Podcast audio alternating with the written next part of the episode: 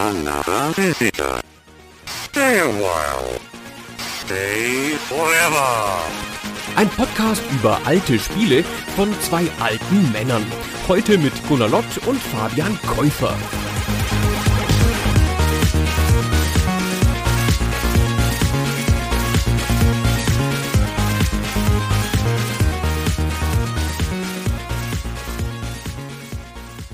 Hallo Gunnar. Hey Fabian. Gunnar, kurze Frage. Was für ein Spiel hättest du erwartet, wenn dir jemand vor 20 Jahren gesagt hätte, da kommt was, wo es um eine Invasion eines Bergbauplaneten durch aggressive Aliens geht? Was hätte ich da gedacht? Was es für ein Genre ist, meinst du? Oder was für ein Spiel? Ja. Was für ein Spiel hättest du erwartet? Was macht man da? Schießen. Ja. Was ist der Protagonist oder die Protagonistin des Spiels? Na, so eine Doom-artige Heldenfigur, die sich da durchschießt. Oder ein raffinierter Kommandeur in einem Echtzeitstrategiespiel, Hm. der die Ressourcen selber abbauen will. Finde ich beides gute Antworten, wären auch meine Tipps in etwa gewesen und wahrscheinlich wäre es vielen anderen Menschen damals ähnlich gegangen. Tatsächlich ist das Spiel, das diese Story-Prämisse mitbringt, aber ein ganz anderes. Es ist nämlich unser heutiges Thema Beyond Good and Evil. Ja, also hinter dieser Prämisse verbirgt sich ein Spiel, in dessen Hauptnebenrolle ein anthropomorphes Schwein vorkommt. Schon das ist erstmal eine überraschende Wendung da drin. Auch eine überragende, kann man durchaus sagen. Eine überragende Wendung. Und worauf du natürlich hinaus willst, ist, dass die Protagonistin dieses Spiels, die Fotoreporterin Jade, nun eben gerade keine Kämpferin ist und nicht die geniale Kriegerin und auch nicht die Kommandeurin der Verteidigung, sondern sich da auch nicht erwehren kann, dieser Invasion. Also nicht mit Waffen. Die muss schon auch gucken, wenn da Angriffe kommen, dass sie da in Deckung geht. Naja, sie kann es schon. Es ist durchaus Teil ihres Skillsets, dass sie sich auch verteidigen kann. Sie benutzt allerdings keine Schusswaffen, sondern sie hat so einen Kampfstab dabei. Sie ist aber nicht eben so ein auf den Faktor Kampf reduzierter Charakter, der das ganz doll kann und sonst gar nichts können muss oder machen muss, sondern es ist Teil von einem größeren Set an Fähigkeiten, die ihr zur Verfügung stehen und andere spielen eine durchaus größere Rolle. Das Spiel ist erschienen im November 2003, zuerst für die PlayStation 2 und dann später auch für alles andere, was damals so aktuell war, also PC, Xbox und GameCube. Ich erinnere mich übrigens daran, Gunnar, das Spiel war das große Thema, als ich damals bei Cypress angefangen habe. Das war ein Zeitschriftenverlag, der Videospielmagazine gemacht hat, war mein erster Job in der Branche. Da habe ich auch im November 2003 angefangen. Ich habe das extra nochmal nachgeschaut und alle haben damals gesagt, hey, hast du schon Beyond Good and Evil gespielt? Ich hatte es nicht und komischerweise muss ich an der Stelle hier zugeben, ich habe das damals auch nicht durchgespielt und ich kann mir gar nicht mehr erklären, auch weil das Spiel ja so einen Kultstatus hat und von vielen Leuten so gehypt wird, wieso ich das nicht gemacht habe. Wie ist denn es bei dir in dem Fall? Hast du es damals wahrgenommen und gespielt oder sogar durchgespielt? Ja, ich war ein großer Fan von Anfang an. Ich habe das Spiel relativ früh gesehen auf einer Pressereise. Als Journalist war ich irgendwo wahrscheinlich dann in Annecy oder so bei dem Studio von Ansel von dem Macher und habe da eine Vorführung bekommen mit einer Menge internationaler Presse, das weiß ich noch. Also es war durchaus ein größerer Event, glaube ich. Und da wurde das Spiel gezeigt und ein bisschen was zum Spiel erklärt. Und eines der Features im Spiel oder eine der Sachen, die im Spiel vorkommen, ist ja, dass das Schwein, das da vorkommt, die stärkste Nebenfigur, wir erklären das gleich noch ein bisschen, in welcher Beziehung das zur Protagonistin steht. Also dieses sprechende Schwein, das da vorkommt, das hat ja so Stiefel, mit denen es so springen kann. Also so ein technisches Gadget, möchte man sagen. Ja, damit kann es so hochspringen und auf eine andere Ebene kommen und so, alles ganz cool. Und das ist im Spiel nur ein Nebensatz und war auch in der Pressevorführung auch nur ein kurzer Satz. Das wird betrieben mit natürlichem Methan. Hm. Also das Schwein furzt in irgendeine versteckte Leitung und das treibt diese Schuhe an. Und ich weiß nicht warum, I'm easily amused. Ich fand das sauwitzig. fand das wirklich lustig. Es war so passend zu diesem Schwein, zu diesem Aussehen, zu dieser Art von Technik, die sie sich da ausgedacht hatten, dass die halt furzbetrieben ist. Das fand ich irgendwie nett. Und ich habe das auch, glaube ich, gesagt, dass ich das lustig fand in dieser Pressevorführung. Ist ja auch alles gut, bin ich wieder nach Haus gefahren und habe dann meine Preview dazu geschrieben, alles cool. Einen Monat später lese ich die englische Edge, die auch da war und lese mir deren Preview durch. Das war so eine Obsession von mir, mir anderer Leute Previews durchzulesen, die auf demselben Event waren, um zu gucken, ob die was anderes rausgefunden haben. Und dann hat der Engländer mit großer Verachtung geschrieben, und die Schuhe von dem Schwein sind furzgetrieben. Ha, ha, ha. Naja, deutsche Journalisten fanden es lustig. Oh. Und ich so, what the fuck? Das war ich.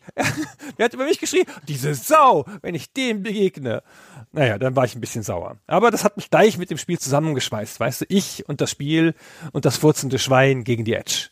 Von da an waren wir Buddies. Und dann habe ich es auch deswegen weiterhin begleitet, die restliche Zeit bis zum Release. Ich weiß nicht, ob ich den Test geschrieben habe. Es kann sogar auch sein. Und habe es dann auch sofort nach Release durchgespielt. Ich verstehe schon, dass man das als ein bisschen zu platt und klamaukig empfinden kann mit den methangetriebenen Schuhen. Finde aber in dem Spiel fällt es gar nicht negativ auf, weil das ansonsten so eine schöne und entspannte und gar nicht alberne Stimmung hat. Im Gegenteil, vielleicht sollten wir da mal gleich reingehen in das Thema, weil man muss bei dem Spiel relativ viel erklären zum Setting, zu den Fraktionen, die hier auftauchen, worum geht es eigentlich genau. Das ist ein bisschen komplizierter, als man es vielleicht bei einem Spiel damals erwartet hätte.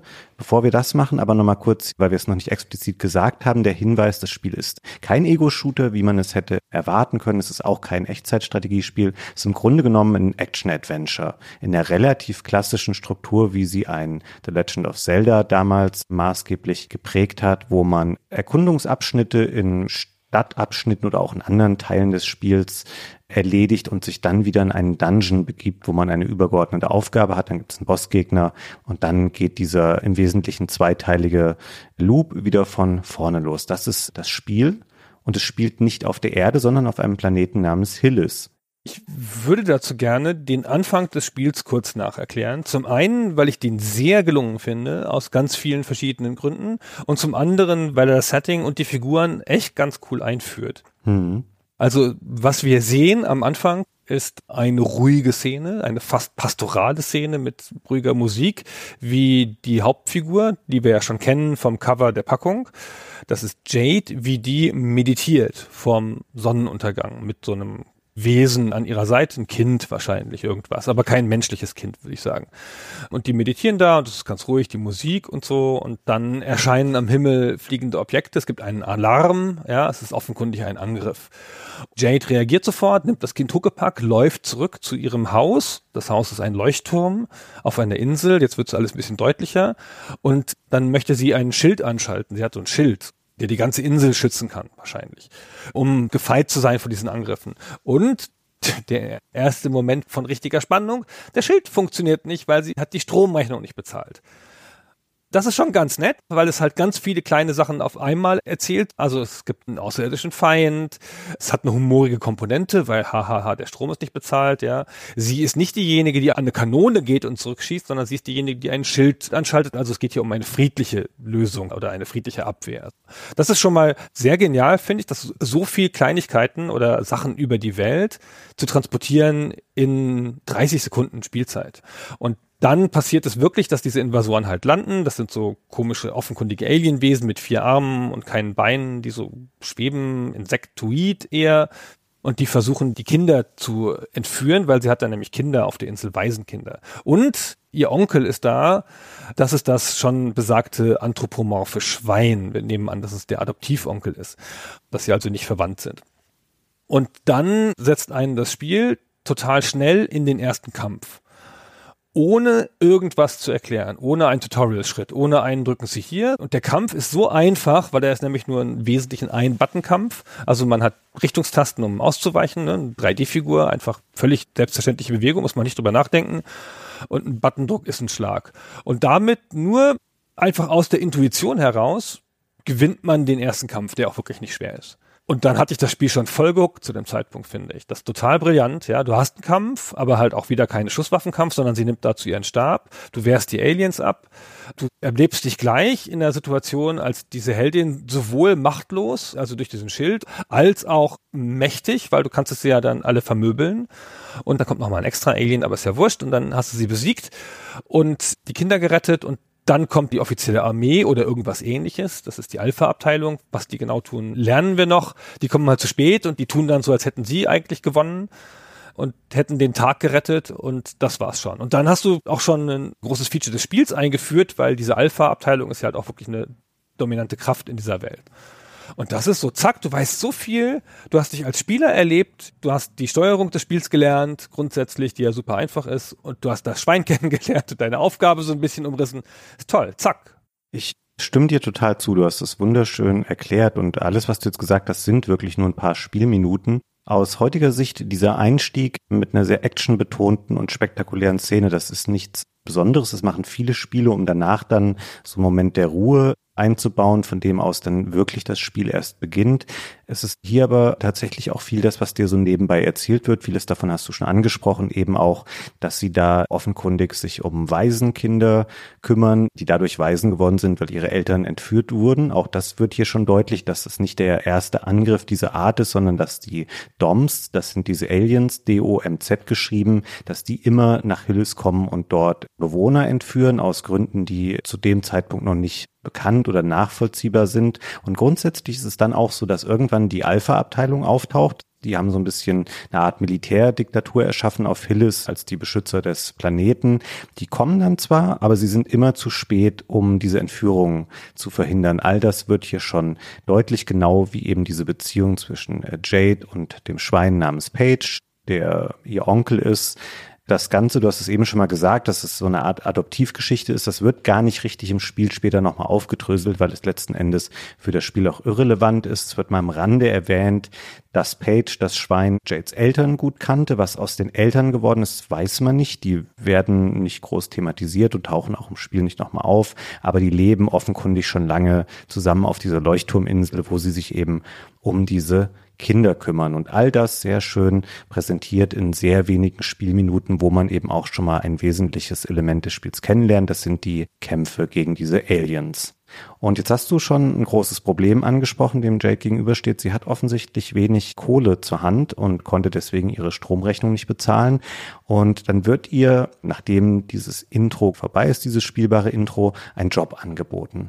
Sie soll doch bitte durch Hilles reisen und dort alle Lebewesen fotografieren, damit zu wissenschaftlichen Zwecken so eine Art Katalogisierung der verschiedenen Spezies vorgenommen werden kann. Und dafür kriegt sie dann, wenn sie das gemacht hat, direkt immer Geld überwiesen und das ist eine wichtige Ressource im Spiel.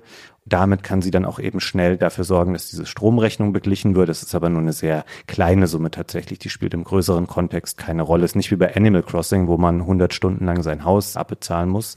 Das ist nur, um zu erklären, warum nimmt sie denn diesen Fotojob an. Und dann wird sehr schnell hier auch ein neues Element eingeführt, noch während man auf der Leuchtturminsel ist. Da laufen halt ein paar Viecher rum, da krabbelt mal irgendwas oder fliegt irgendwo rum. Und all diese Sachen kann man dann mit einer Kamera, die sie hat, fotografieren.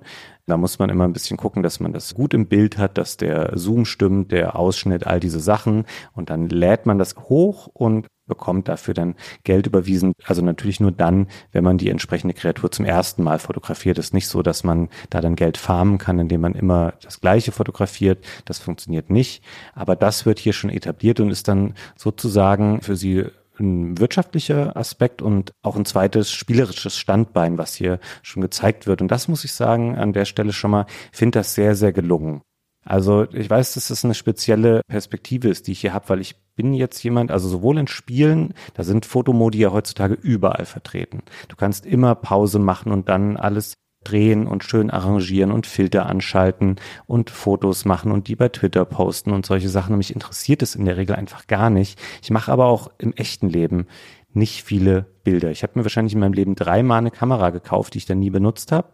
Und mittlerweile ist ja jedes Handy genauso gut wie eine Digitalkamera, die man kaufen kann. Ich mache aber wirklich selten Bilder.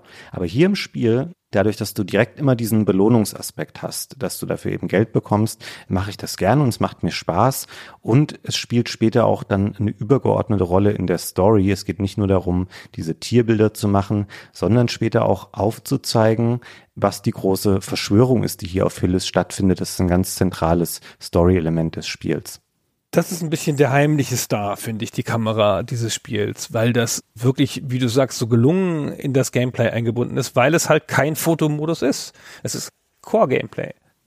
Es ist halt nicht wie bei modernen Spielen eine Möglichkeit, aus dem Gameplay kurz rauszutreten und deine coole Szene zu filmen oder so oder davon irgendeine Sache zu verewigen. Und dafür ist es auch überhaupt nicht da und dafür funktioniert es auch gar nicht.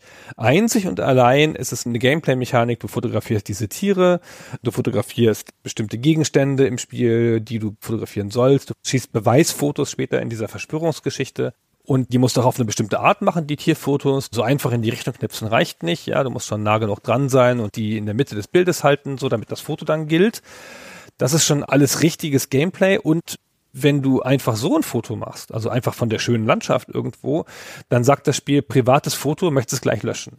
Also das nimmt an, dass du das aus Versehen gemacht hast. Und was ja auch in 90 Prozent der Fälle so ist, weil du nämlich an dem Tier vorbeigeschossen hast, das zur Seite gesprungen ist.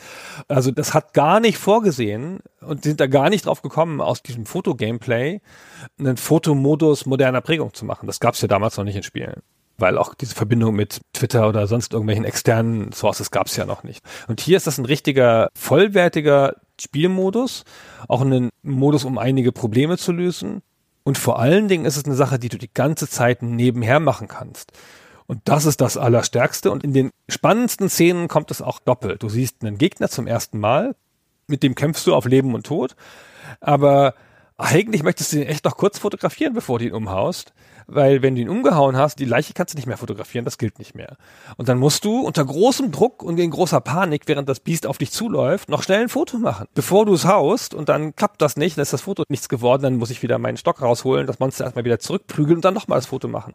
Da sieht man diese beiden Modi, ja, dass das halt immer nebeneinander läuft und das ist ganz cool. Hm. Es wird ein bisschen erleichtert dadurch, Fotos von angreifenden Monstern zu machen, dass du nicht alleine unterwegs bist. Wir haben ja schon Page beschrieben, den Schweineonkel. Der ist sozusagen Jades Begleiter über eine mittelgroße Strecke des Spiels, bis er dann aus Storygründen für eine Weile ausscheidet und ersetzt wird durch einen Agenten eines geheimen Netzwerks namens Iris. Das ist so ein bisschen der Untergrundwiderstand hier im Spiel, der, um das jetzt mal zu sagen, was hier die große Verschwörung ist, aufdecken möchte, dass die Alpha-Abteilung, also das Militär und die DOMs, also die Aliens, in Wirklichkeit zusammenarbeiten. Genau, und da gibt es einen Agenten namens Double H und der übernimmt dann quasi die Rolle von Page als deinen Begleiter. Die spielen selbstständig, die greifen auch an und laufen die eben hinterher und machen so dies und das. Nicht super nützlich, aber es ist ganz schön, dass sie da sind, weil es dadurch natürlich auch immer mal wieder Dialoge zwischen den Figuren dann gibt, die so ein bisschen die Story auch weiter erzählen können. Und dadurch, dass die eben auch Gegner in den Kampf verwickeln, kannst du dann eben, ich habe das meist gemacht, wenn irgendwie es zu einem Kampf kam mit einer Kreatur, die ich noch nicht fotografiert hatte, dann machst du das ganz schnell schnell am Anfang, in der Hoffnung, dass dein dich begleitender NPC nicht stirbt. Weil das war eine richtige Überraschung für mich. Meist ist das ja so bei solchen Spielen, wenn du so ein NPC an der Seite hast, dann können die nicht sterben. Dann haben die so eine Plot-Armor und werden dann vielleicht mal angegriffen, aber sie haben keine im Hintergrund sinkende Energieanzeige, die dazu führt, dass sie sterben können. Das ist ja anders. Die können tatsächlich auch draufgehen. Deswegen muss man da immer dann schnell intervenieren. Und wenn du merkst, okay, ich schaffe das Foto jetzt nicht so schnell, dann helfe ich doch vielleicht mal eben Page, weil er gerade von einem Monster angegriffen wird, das schon halb auf ihn liegt. Es kommt durchaus mal vor, dass die dann in solche Situationen gelockt werden, wo sie eben auf dem Boden liegen und dann musst du schnell hinlaufen und ihnen helfen.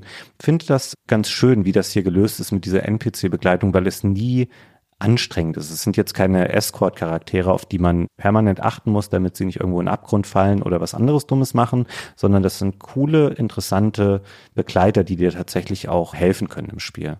Die haben relativ simple Fähigkeiten für den Kampf und ein paar Problemlösungsfähigkeiten, die du an der richtigen Stelle einsetzen musst. Also der Page ist ein Mechaniker von Haus aus und der findet dann im Laufe des Spiels so einen Schraubenschlüssel oder irgendwas in der Art. Damit kann er dann auch durch bestimmte Tore kommen, bestimmte Gitter aufmachen, die vorher nicht gingen.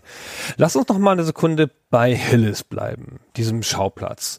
Das ist, ich würde sogar sagen, eins der besseren Features des Spiels. Das will nämlich ein bisschen eine offene Welt sein und es gibt dir einfach eine Stadt mit ein bisschen drumrum. Also keinen ganzen Planeten, sondern du kannst durch die Stadt fahren, und an beiden Enden raus und hast dann so ein bisschen so ein Gefühl von so einem Gebiet, von so einem Raum. Diese Welt Hillis ist im Jahr 2465 oder sonst irgendwas, also weit in der Zukunft. Aber es ist nicht so eine lineare Zukunft, dass sie jetzt also super Technologie haben, sondern die Menschheit hat sich ausgebreitet und auf den unwichtigeren Hinterwaldplaneten haben sie dann halt aber auch nicht eine besondere Technologie. Da ist dann halt einfach, was man gerade so hat. Und dieser Planet hat so eine Mischtechnologie. Die ganze Welt, sieht aus wie die englische Wikipedia nennt es rustikales Europa. Ja, also so europäisch anmutende Bauten aus Stein, keine Glaspaläste oder sonst irgendwas. Das sieht alles eher dörflich aus, wie so ein kleiner Ort in, sagen wir, Norditalien oder so.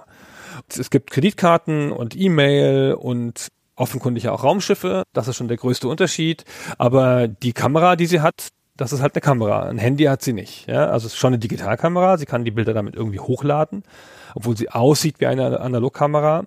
Aber Handys und derartige Dinge hat das Spiel nicht vorausgesehen, ist ja auch von 2003, ist ja jetzt auch vor dem iPhone und so. Also so eine Mischform von Technologien, so eine vage Zukunft, also nicht richtig Science Fiction, wie man sich das vorstellen würde. Und auf dieser Welt leben halt Menschen, aber halt auch eine ganze Menge anthropomorpher Tiere. Und das Spiel erklärt das nicht. Das finde ich total nett. Die sind einfach da. Ist völlig normal, keiner wundert sich, dass da ein aufrechtgehender Hai rumläuft und dann fotografierst du den und dann sagt das Spiel irgendeinen lateinischen Namen und das ist halt eine Hai-Kreatur. Ja, und alle so, ja klar, der Hai. Ja, und die gibt's halt in allen möglichen Varianten, fünf, sechs, sieben unterschiedliche Tiervarianten, die da ganz normal durch die Welt laufen und das Spiel hat eher einen comicartigen Look. Also die Menschen sind auch übertrieben gezeichnet, vereinfacht gezeichnet. Das ist kein realistisches Spiel. Das war schon damals nicht so und heute sieht es natürlich durch das Altern der 3D-Engine noch ein bisschen gröber aus. Aber es zielt halt auf so einen universellen, schlichten Comic-Look ab, möchte ich sagen. Ja, und es spiegelt da so ein bisschen so eine Multikulti-Gesellschaft einfach wieder, ohne das in irgendeiner Form zu erklären, warum da Menschen und anthropomorphe Tiere sind. Ähm, ist halt einfach so. Das macht es mit so einer ganz offenen Selbstverständlichkeit, was ich auch sehr erfrischend finde. Und da merkt man tatsächlich, glaube ich, auch, das Europäische spiegelt sich nicht nur in dem Look der Städte und so wieder, sondern es ist ja auch ein Spiel, was in Europa entwickelt wurde. Bei Ubisoft in Montpellier und in Mailand ist so eine Co-Produktion gewesen. Und das atmet das auf jeden Fall schon auch. Das mit der Technik, ich empfinde das noch als etwas deutlicher, als du das gesagt hast. Abgesehen von den Raumschiffen ist es schon sehr auf dem Stand eigentlich der Zeit, in der das Spiel erschienen ist. Also, wie du schon sagtest, es gibt keine Handys oder sowas in der Art, obwohl das ja durchaus 2003, da hatten du und ich wahrscheinlich ja schon ein Handy. Es wäre jetzt nicht absurd gewesen, sowas da einzubauen. Stattdessen Kommunikation findet im Spiel viel über E-Mails statt. Es gibt dann immer so ein kleines Pop-up in der Ecke, da steht, du hast eine neue E-Mail bekommen, willst sie mal lesen.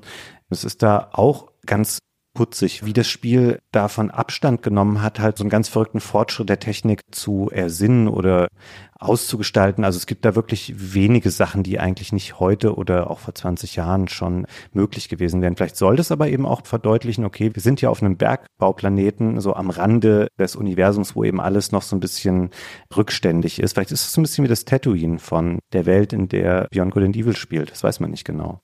Ja, das dachte ich auch, dass es sowas in der Art ist, dass es das signalisieren soll. Anrührend hat es sogar CDs, ja, die tauschen auch Informationen auf CDs aus, dann kriegst du eine CD zugeschoben und musst die in irgendeine so Maschine legen und die dann da abspielen. Die gleiche Mechanik wird für Safen genutzt. Also fürs Abspeichern, wenn du das Spiel verlassen willst. Also da musst du an so einen Automaten gehen und da deine CD einlegen. Kannst es aber unbegrenzt oft machen. Das ist nicht wie bei Spielen, wo du Bänder in Schreibmaschinen einlegen musst und muss dann da speichern. Das sind die festen Punkte. Das Spiel hat aber dazwischen massenhaft Checkpoints. Das erzählen wir später nochmal, wenn wir zum Gameplay im Detail kommen. Das setzt dich immer wieder nur sehr kurz zurück, wenn du stirbst. Aber noch ganz kurz bei Hillis geblieben. Es gibt halt diese Stadt und diese Stadt ist im Wesentlichen ein Kanal und die Gebiete vor der Stadt sind im Wesentlichen Seen, weil das Spiel spielt entweder in Höhlen oder in so einer kleinen Fußgängerzone, wo du halt zu Fuß rumläufst, oder auf dem Wasser, weil dein Hauptfahrzeug, deine Hauptfortbewegung außerhalb dieser Gebäude und Dungeons ist ein Hovercraft. Das ist auch ganz nett. Das Spiel gibt dir relativ früh ein Fahrzeug, mit dem du dich durch diese Welt bewegen kannst und die Welt ist so gebaut, dass du ohne dieses Fahrzeug in der Welt nicht agieren kannst. Du brauchst dieses Fahrzeug, sonst kommst du da nicht durch. Du kannst da nicht überall lang schwimmen oder so. Und die Progression deiner Hauptfigur im Spiel ist über Items. Also das ist kein Rollenspiel, du hast keine Werte oder irgendwas. Sie lernt keine neuen Fähigkeiten dazu. Sie bekommt Fähigkeiten, indem sie bestimmte Items findet. Den Futterapparat hat sie von Anfang an. Eine neue Waffe kriegt sie nicht. Aber ihre Lebensenergie steigt, wenn sie bestimmte Items aufnimmt, also auch dauerhaft, um weitere Sterne sozusagen, wie das öfter bei Spielen ist. Und auf die gleiche Art, wie sie immer besser wird, durch die Aufnahme von Items kann sie auch ihr Hovercraft aufrüsten. Und auch mit sehr vergleichbaren Items. Das Hovercraft kann auch mehr Energie haben und das Hovercraft kann auch Reparaturmechaniken haben oder Booster, mit denen es schneller wird und derartige Dinge. Und das Hovercraft wird für so eine Art Gating des Spiels genutzt. Weil das am Anfang an zwei Hindernissen nicht vorbeikommt, nämlich Laserbarrieren und einer bestimmten Art von Gegner, die dich aus dem Wasser nehmen und dann irgendwie zurücksetzen, so Polizei, die sagen dann, hier dürfen sie nicht durch. Wenn du trotzdem fährst, schnappen sie dich und setzen dich zurück. Und diese beiden Stellen kannst du nur überwinden, wenn du ein bestimmtes Item für das Schiff angeschafft hast, was du erst kannst, wenn du eine bestimmte Menge Geldes hast. Und das kommt erst im Laufe des Spiels. Das heißt, das Spiel führt dich da in eine Richtung und legt dir so Punkte auf, wo du noch nicht durch kannst, bevor du nicht eine bestimmte Sache gemacht hast. Was eigentlich ganz cool ist. Ja, ich würde hier noch eine kleine Differenzierung machen, weil du gesagt hast, dass man erst eine bestimmte Menge Geld benötigt. Wir müssen einmal kurz hier erklären, mit welchen Währungen das Spiel eigentlich arbeitet an der Stelle, weil wir haben eben schon mal gesagt, dass Jade Geld verdient für gute Fotos, die sie schießt. Mit diesem Geld kaufst du dir Sachen wie zum Beispiel Energie, Power-Ups. Das sind so Snacks, die man einfach kaufen kann, die entweder ein Herz oder alle Herzen auffüllen. Die kannst du benutzen. Du kannst die auch den beiden NPCs geben. Dann können die sich selber heilen. Du kannst übrigens auch, das ist mir sehr, sehr spät erst aufgefallen, diese Herz-Upgrades, die dafür sorgen, dass deine Maximalenergie permanent steigt, auch das sind Sachen, die du später noch im Inventar quasi abgeben kannst, damit du meinetwegen dafür sorgst, dass Page dann nicht mehr nur zwei Herzen hat, sondern drei. Das reicht dann eigentlich auch. Dann ist er relativ safe, dass sie nicht dauernd wegsterben wird im Spiel, weil das auch ein Game Over verursacht. Den Rest solltest du einfach schon für Jade benutzen. Du kannst mit dem Geld aber nicht die Upgrades für das Hovercraft kaufen, die so elementar wichtig sind, weil du damit erst im Spiel weiterkommen kannst und andere Schauplätze erreichen kannst. Dafür gibt es Perlen. Von diesen Perlen gibt es 88 Stück im Spiel und die kriegst du für alle möglichen Arten an erfüllten Aufgaben. Sowas wie, du hast zehn gute Fotos gemacht und die hochgeladen, dann kriegst du am Anfang, ist es ein Upgrade für die Kamera, so ein Digital-Zoom und später ist es so, dass du für ein neues Set an guten Bildern kriegst du dann mal so eine Perle geschenkt. Oder du fährst in die Fußgängerzone von Hillis gehst da in eine Bar, da gibt es so eine Art Airhockey-Minispiel. Da steht auch ein Hai dran, der denkt, er wäre der geilste Spieler in dem Spiel. Ihn kannst du quasi auch herausfordern und wenn du das gut machst, dann gewinnst du da auch so eine Perle. Das ist so eine lustige Szene, weil du kommst da rein und denkst, warum hat der Hai eine Perle auf dem Hut? Ah, die ist für mich. Und dann sprichst du mit ihm und dann sagt er, ich würde die Perle einsetzen und du musst aber tausend von den Material Crystals, deine normale Währung dagegen einsetzen und die kannst du halt auch verlieren, wenn du das Spiel verlierst. Und vielleicht musst du das mehrmals einsetzen oder speichern und laden natürlich, um diese Perle zu kriegen. Und das ist alles sehr vielfältig. Manche Perlen, da stolperst du einfach drüber im Laufe der Mission. Die kannst du nicht vermeiden. Also es ist auch so, das passiert durch die Story bedingt sehr schnell, dass wenn du diesem Iris-Netzwerk angeschlossen hast und du deckst dann später weitere Verstrickungen auf und machst da gute Fotos, die das belegen, dann gewinnt dieses Netzwerk auch Supporter. Das ist jetzt nicht in Zahlen oder so definiert, das sind auch einfach Story-Events und wenn du dann wieder zurückkommst in die Stadt, dann kannst du dir in der geheimen Basis des Netzwerks dann einfach Perlen abholen, die Leute gespendet haben, um da deinen Vorrat ein bisschen zu pimpen. Nochmal kurz hier Bezug nehmen auf das, was du gesagt hast mit dem Airhockey, dass du da auch Geld selber setzen musst. Du kannst da zwei Perlen im Verlauf des Spiels bekommen. Der Hai sagt dann nochmal, oh, ich habe jetzt super lange trainiert, ich bin jetzt unbesiegbar. Und da muss ich sagen, das stimmt fast. Ich habe richtig viel Kohle verloren, Gunnar, an dem Versuch, diesen Dummheit zu besiegen. Und ich war zu stolz zu sagen, ich speichere mal vorher ab und wenn ich dreimal verliere, lade ich neu, weil du verlierst einfach eine signifikante Menge Geld. Und ich glaube, ich habe zwölfmal oder so gegen diesen blöden Hai spielen müssen, bis ich die zweite Perle bekommen habe. Es hat mich richtig aufgeregt, weil diese Material Credits, die sind im Grunde genommen endlos. Also die fallen überall raus, wenn du auf Gegner draufklopfst und so. Aber trotzdem, da ein paar tausend von zu sammeln, das dauert schon. Und manchmal gibt es eben auch so Sachen wie Herz-Upgrades oder so, die du auch mit der normalen Währung bezahlen musst. Das ist eine Stelle, wo ich mich kurz ein bisschen geärgert habe, dass ich da das Spiel nicht exploitet habe und gesagt habe, ich speichere und wenn ich da fünfmal verliere, dann lade ich neu. Aber es war dann auch nicht mehr so schlimm. Es war schon spät im Spiel und ich wollte halt noch Perlen sammeln, weil das ist einem lange nicht so klar. Also das Spiel ist nicht super lang generell. Ich habe so elf Stunden gebraucht, um das durchzuspielen. Aber am Ende musst du von diesen 88 Perlen tatsächlich über 70 auch haben. Und dann nimmst du eben alle mit, die du irgendwie finden kannst, weil manche davon sind auch echt gut versteckt. Du musst schon ein bisschen suchen. Und deswegen, wenn du irgendwo weißt, hier ist eine Perle, die ich bekommen kann, wenn ich Aufgabe X erfülle, dann willst du die auch haben, weil ansonsten fehlen dir die späteren Upgrades, die du bekommen kannst, die sind dann nicht mehr für das Hovercraft, sondern am Ende wird noch ein zweites Vehikel eingeführt, nämlich ein Raumschiff namens Beluga.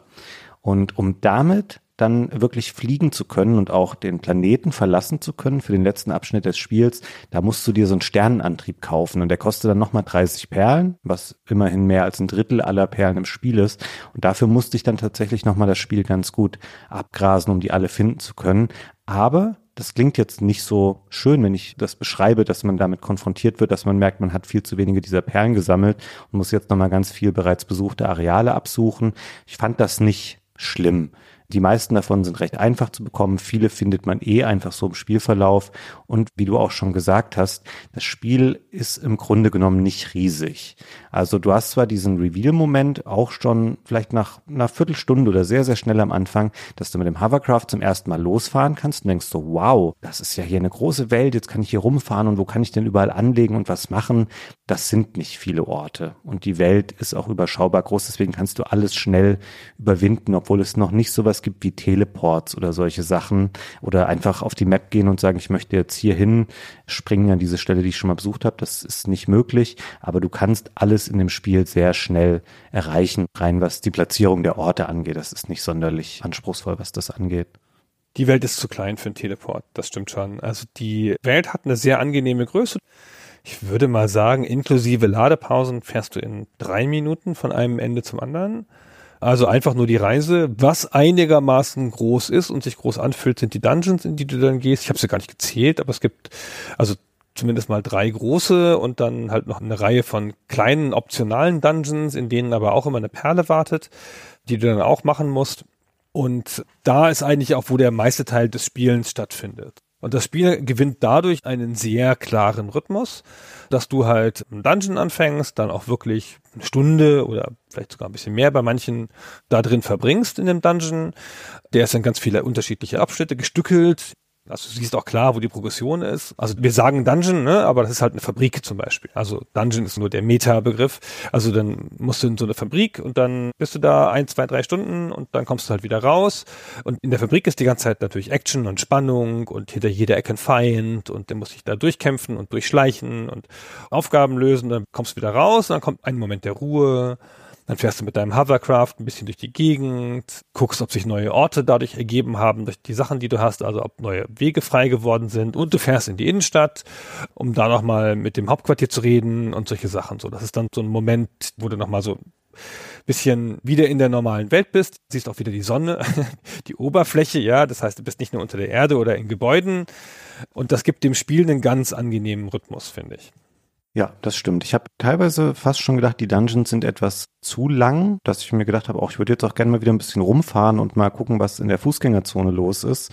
Vielleicht hätte es da ein paar mehr geben können, die dafür kürzer gewesen sind, aber sei es drum, die sind dennoch gut gemacht. Ich finde vor allem, dass das Spiel sich hier auszeichnet dadurch, was es für Rätsel einbindet. Das können wir später nochmal anhand von ein paar Beispielen beschreiben, was man da so machen muss innerhalb dieser Einrichtung der Alpha-Abteilung sind es im Wesentlichen immer, die diese Dungeons bilden. Was ich nicht so stark finde, du hast das anfangs schon mal gesagt, wie einfach das Kämpfen ist, dass man im Wesentlichen eine Rolle hat und einen Schlag, den man machen kann, über einen Button. Es gibt nicht mal eine Differenzierung zwischen leichtem und schwerem Schlag oder sowas. Das bleibt auch so im Spiel. Das Spiel ist da im Grunde genommen Knöpfchen hämmern. Und wenn du einmal das Timing verstanden hast, in dem die anfangs meist tierischen Gegner dich angreifen, dann ist das nicht wirklich eine Herausforderung. Und da war ich aus heutiger Perspektive überrascht, wie wenig das Spiel hier versucht hat, aus einem Element, was sonst immer sehr zentral ist für Action-Adventures, mehr rauszuholen. Also da begnügt sich das Spiel wirklich damit zu sagen, okay, da fliegen jetzt drei Gegner an, du drückst 17 Mal auf X und dann war es das auch schon wieder. Also da ist das Spiel nicht bemerkenswert, meiner Meinung nach zumindest. Ich weiß nicht, wie dir das gegangen ist jetzt beim Spielen. Nee, das ist super einfach, der Kampf. Und auch anspruchslos.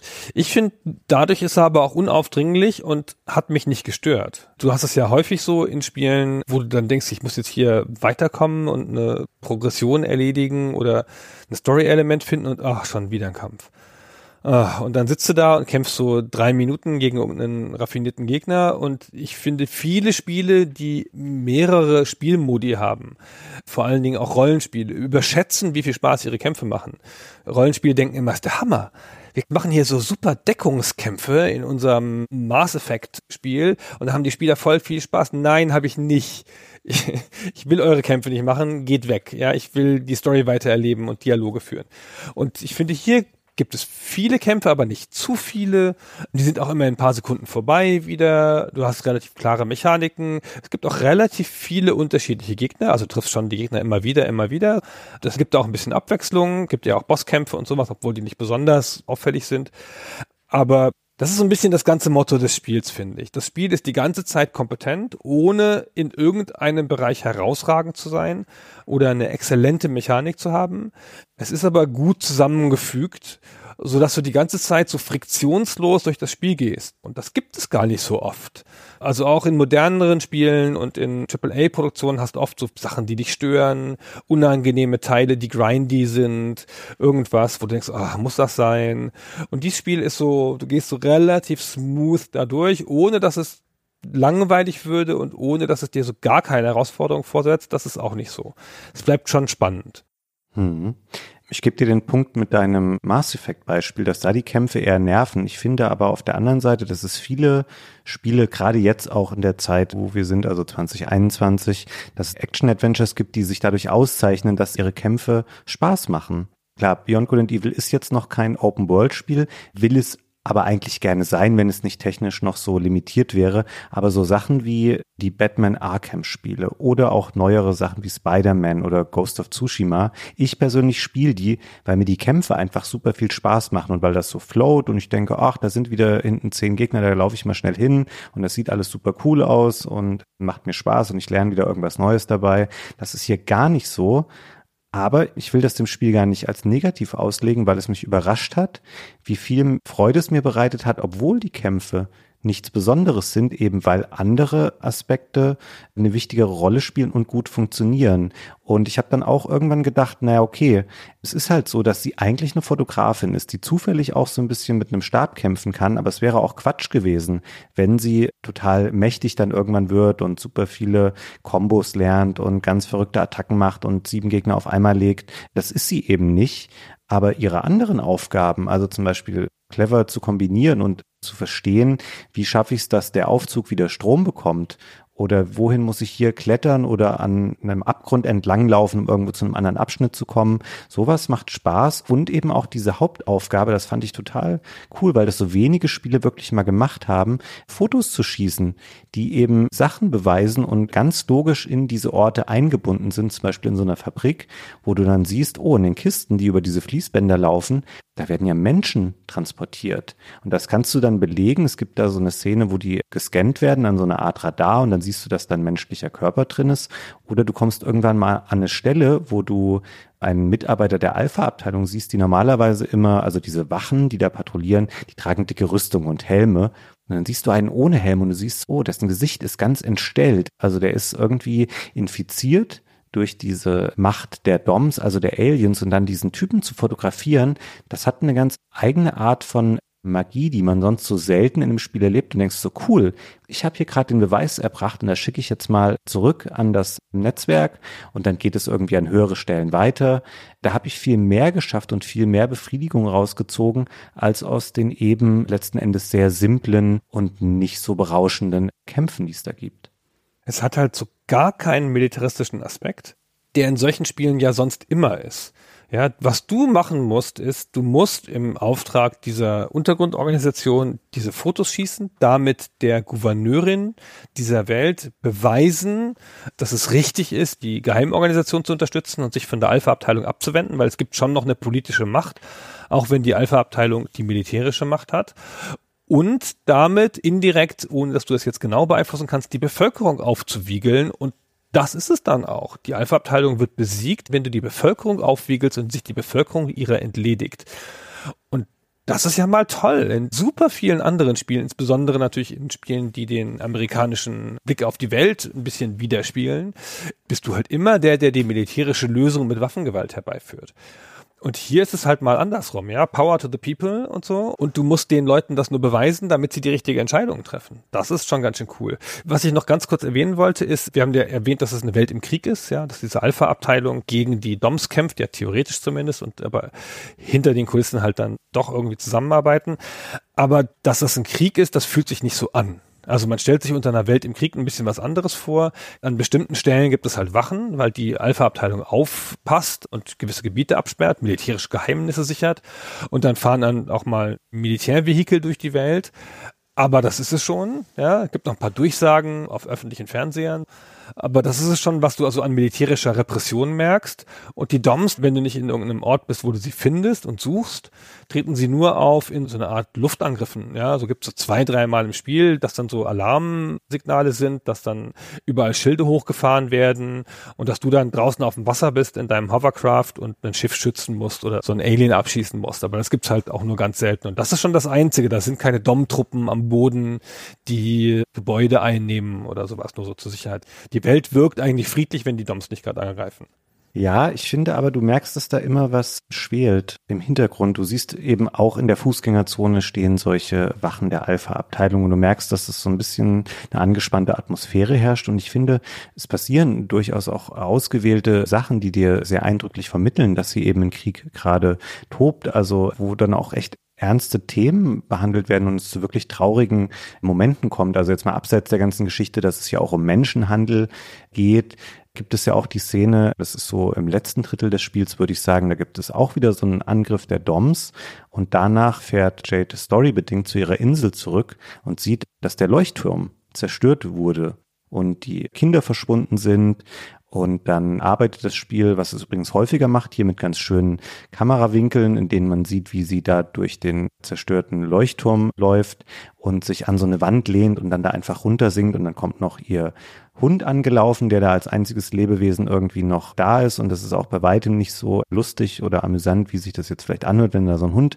angelaufen kommt und sein Frauchen trösten will, sondern das ist ein wirklich schlimmer Moment, wo man sieht, zu was so ein Krieg eben auch führen kann. Und wie du schon sagst, es findet nur in ausgewählten Momenten statt, wenn eben diese Attacken erfolgen. Aber du merkst schon, dass Menschen und Tiere hier im Wesentlichen in Angst leben, dass eben jederzeit irgendwas Schlimmes passieren kann und solche Sachen treten eben dann auch zeitweise ein und betreffen auch unmittelbar dann Jade und Paige und das, was sie machen können dagegen diese Arbeit, die sie im Hintergrund und Untergrund leisten, diese Fotoberichterstattung, das verhindert diese Attacken nicht. Also sie sind keine mächtigen Protagonisten, die sich selbst zumindest nicht zu diesem Zeitpunkt den Aliens stellen können, sondern sie sind auch diesem Krieg genauso hilflos ausgeliefert wie alle anderen. Sehr schön gesagt, genau, das finde ich auch. Das fasst es ja auch gut zusammen und das Spiel nutzt diese Hilflosigkeit von ihr schon auch für emotionale Momente. Das ist auch das, was es ein bisschen ausmacht an vielen Stellen. Was ich ganz vergessen hatte übrigens, Gunnar, im Spiel, und ich glaube, das ist auch mit dafür verantwortlich, dass ich es damals nicht durchgespielt habe, ist, dass das Spiel spielerisch ja so ein bisschen in den Dungeon-Abschnitten vor allem seinen Fokus verschiebt im Laufe des Spiels. Das ist vielleicht dem geschuldet, dass auch den Machern irgendwann klar war, dass diese Kämpfe nicht auf ewig tragen und vielleicht auch deswegen eingebaut, um noch so ein bisschen diese ganze Untergrund- und Heimlichkeitsthematik aufzugreifen. Man schleicht dann plötzlich sehr viel. So wie die tierischen Gegner dann abnehmen, die einen ja so offen angreifen, so nehmen die schwer gepanzerten Alpha-Abteilungswachen dann zu dann musst du ja ganz viel deren Blicken ausweichen und geduckt irgendwie durch die Gegend latschen. Und ich sag's dir ganz offen, Gunnar, ich bin kein Fan in der Regel von dieser Spielmechanik. Ich mochte auch Spiele wie Splinter Cell und so nie so gern. Das sind halt so Geduldsspiele, wo ich nicht unbedingt für gemacht bin. Und ich war kurz auch so, dass ich vom Fernseher saß jetzt bei Beyond Good and Evil und dachte so, oh nein, das ist ja dann ein Schleichspiel ab der Mitte. es ist aber gar nicht so schlimm. Die KI ist halt noch so rudimentär, dass selbst ich als jemand, der nicht kompetent ist für diese Art von Spielen, schnell gemerkt habe, okay, du läufst dann eben mal kurz um die Ecke, wartest drei Sekunden und dann ist das Verhalten dieser Wache wieder zurückgesetzt und du kannst dann nochmal versuchen, dich anzuschleichen und dann haben die oft solche Sauerstofftanks, das ist so ein bisschen ihr Weak Spot, da kannst du einmal draufhauen, dann taumeln die so verwirrt umher und dann kannst du sie auch eliminieren. Da kommt man zum Glück rein, aber weiß ich nicht, ob ich es unbedingt gebraucht hätte, aber so richtig gestört hat es mich dann auch nicht. Ich finde, das ist genauso wie die Kämpfe und die anderen Spielmechaniken. Es ist ein bisschen eine rudimentäre Form von einem Schleichspiel, aber ganz gut aufs Wesentliche reduziert. Also du sagst, es ist eine rudimentäre KI, aber ich glaube, das ist alles Absicht. Das wirkt alles total nach Absicht. Die Wachen, die du beschreibst, sind halt echt gut für so Wachen in einem Schleichspiel sind die sehr gut gemacht, weil die haben sehr klare Sichtfelder und drehen sich halt immer um und an einem Leuchten auf ihrer Stirn kannst du sehen, wo sie hingucken. Also du kannst sie sehr gut lesen und wenn du dich ihnen von der Seite oder von hinten näherst, können sie dir halt nichts tun. Dann sehen sie dich halt nicht. Und das Spiel macht dann da so kleine Puzzles draus, in dem da drei Wachen rumlaufen mit überlappenden Sichtfeldern oder so, aber du hast es nicht so super klar. Die Sichtfelder im Wesentlichen, wenn du ihr Gesicht sehen kannst, können sie dich auch sehen, ist so ein bisschen die Regel, aber du hast nicht so aufgezeichnete Gesichtsfelder, die sie halt so angezeigt kriegst. Das Spiel wird da nicht so technisch, sondern löst das sehr informell.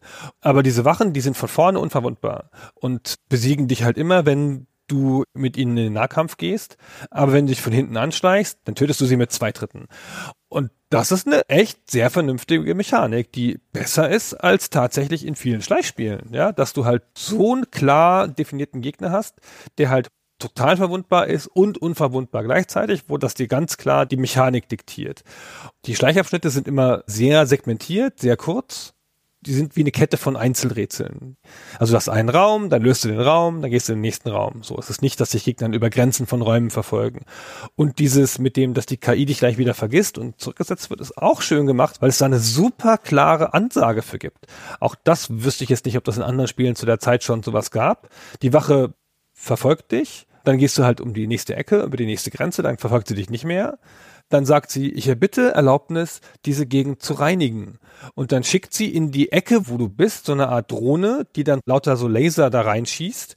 Und wenn sie sich damit trifft, dann war's das. Ja? Und wenn sie dich damit halt verfehlt und du dann dich irgendwie an die Ecke drängst, dann kannst du diesen Lasern ausweichen und dann ist die Wache zurückgesetzt, weil die denkt ja, es ist gesäubert. Also das Spiel zeigt da super klar seine Absichten, ohne das so technisch zu machen. Weißt, es gibt ja auch Spiele, die bilden dann so einen Lichtkegel auf dem Boden oder sowas, ja, oder so kommandosmäßig so Areale, die du einsehen kannst. Das macht das alles nicht. Es zeigt es dir mit Mitteln des Spiels.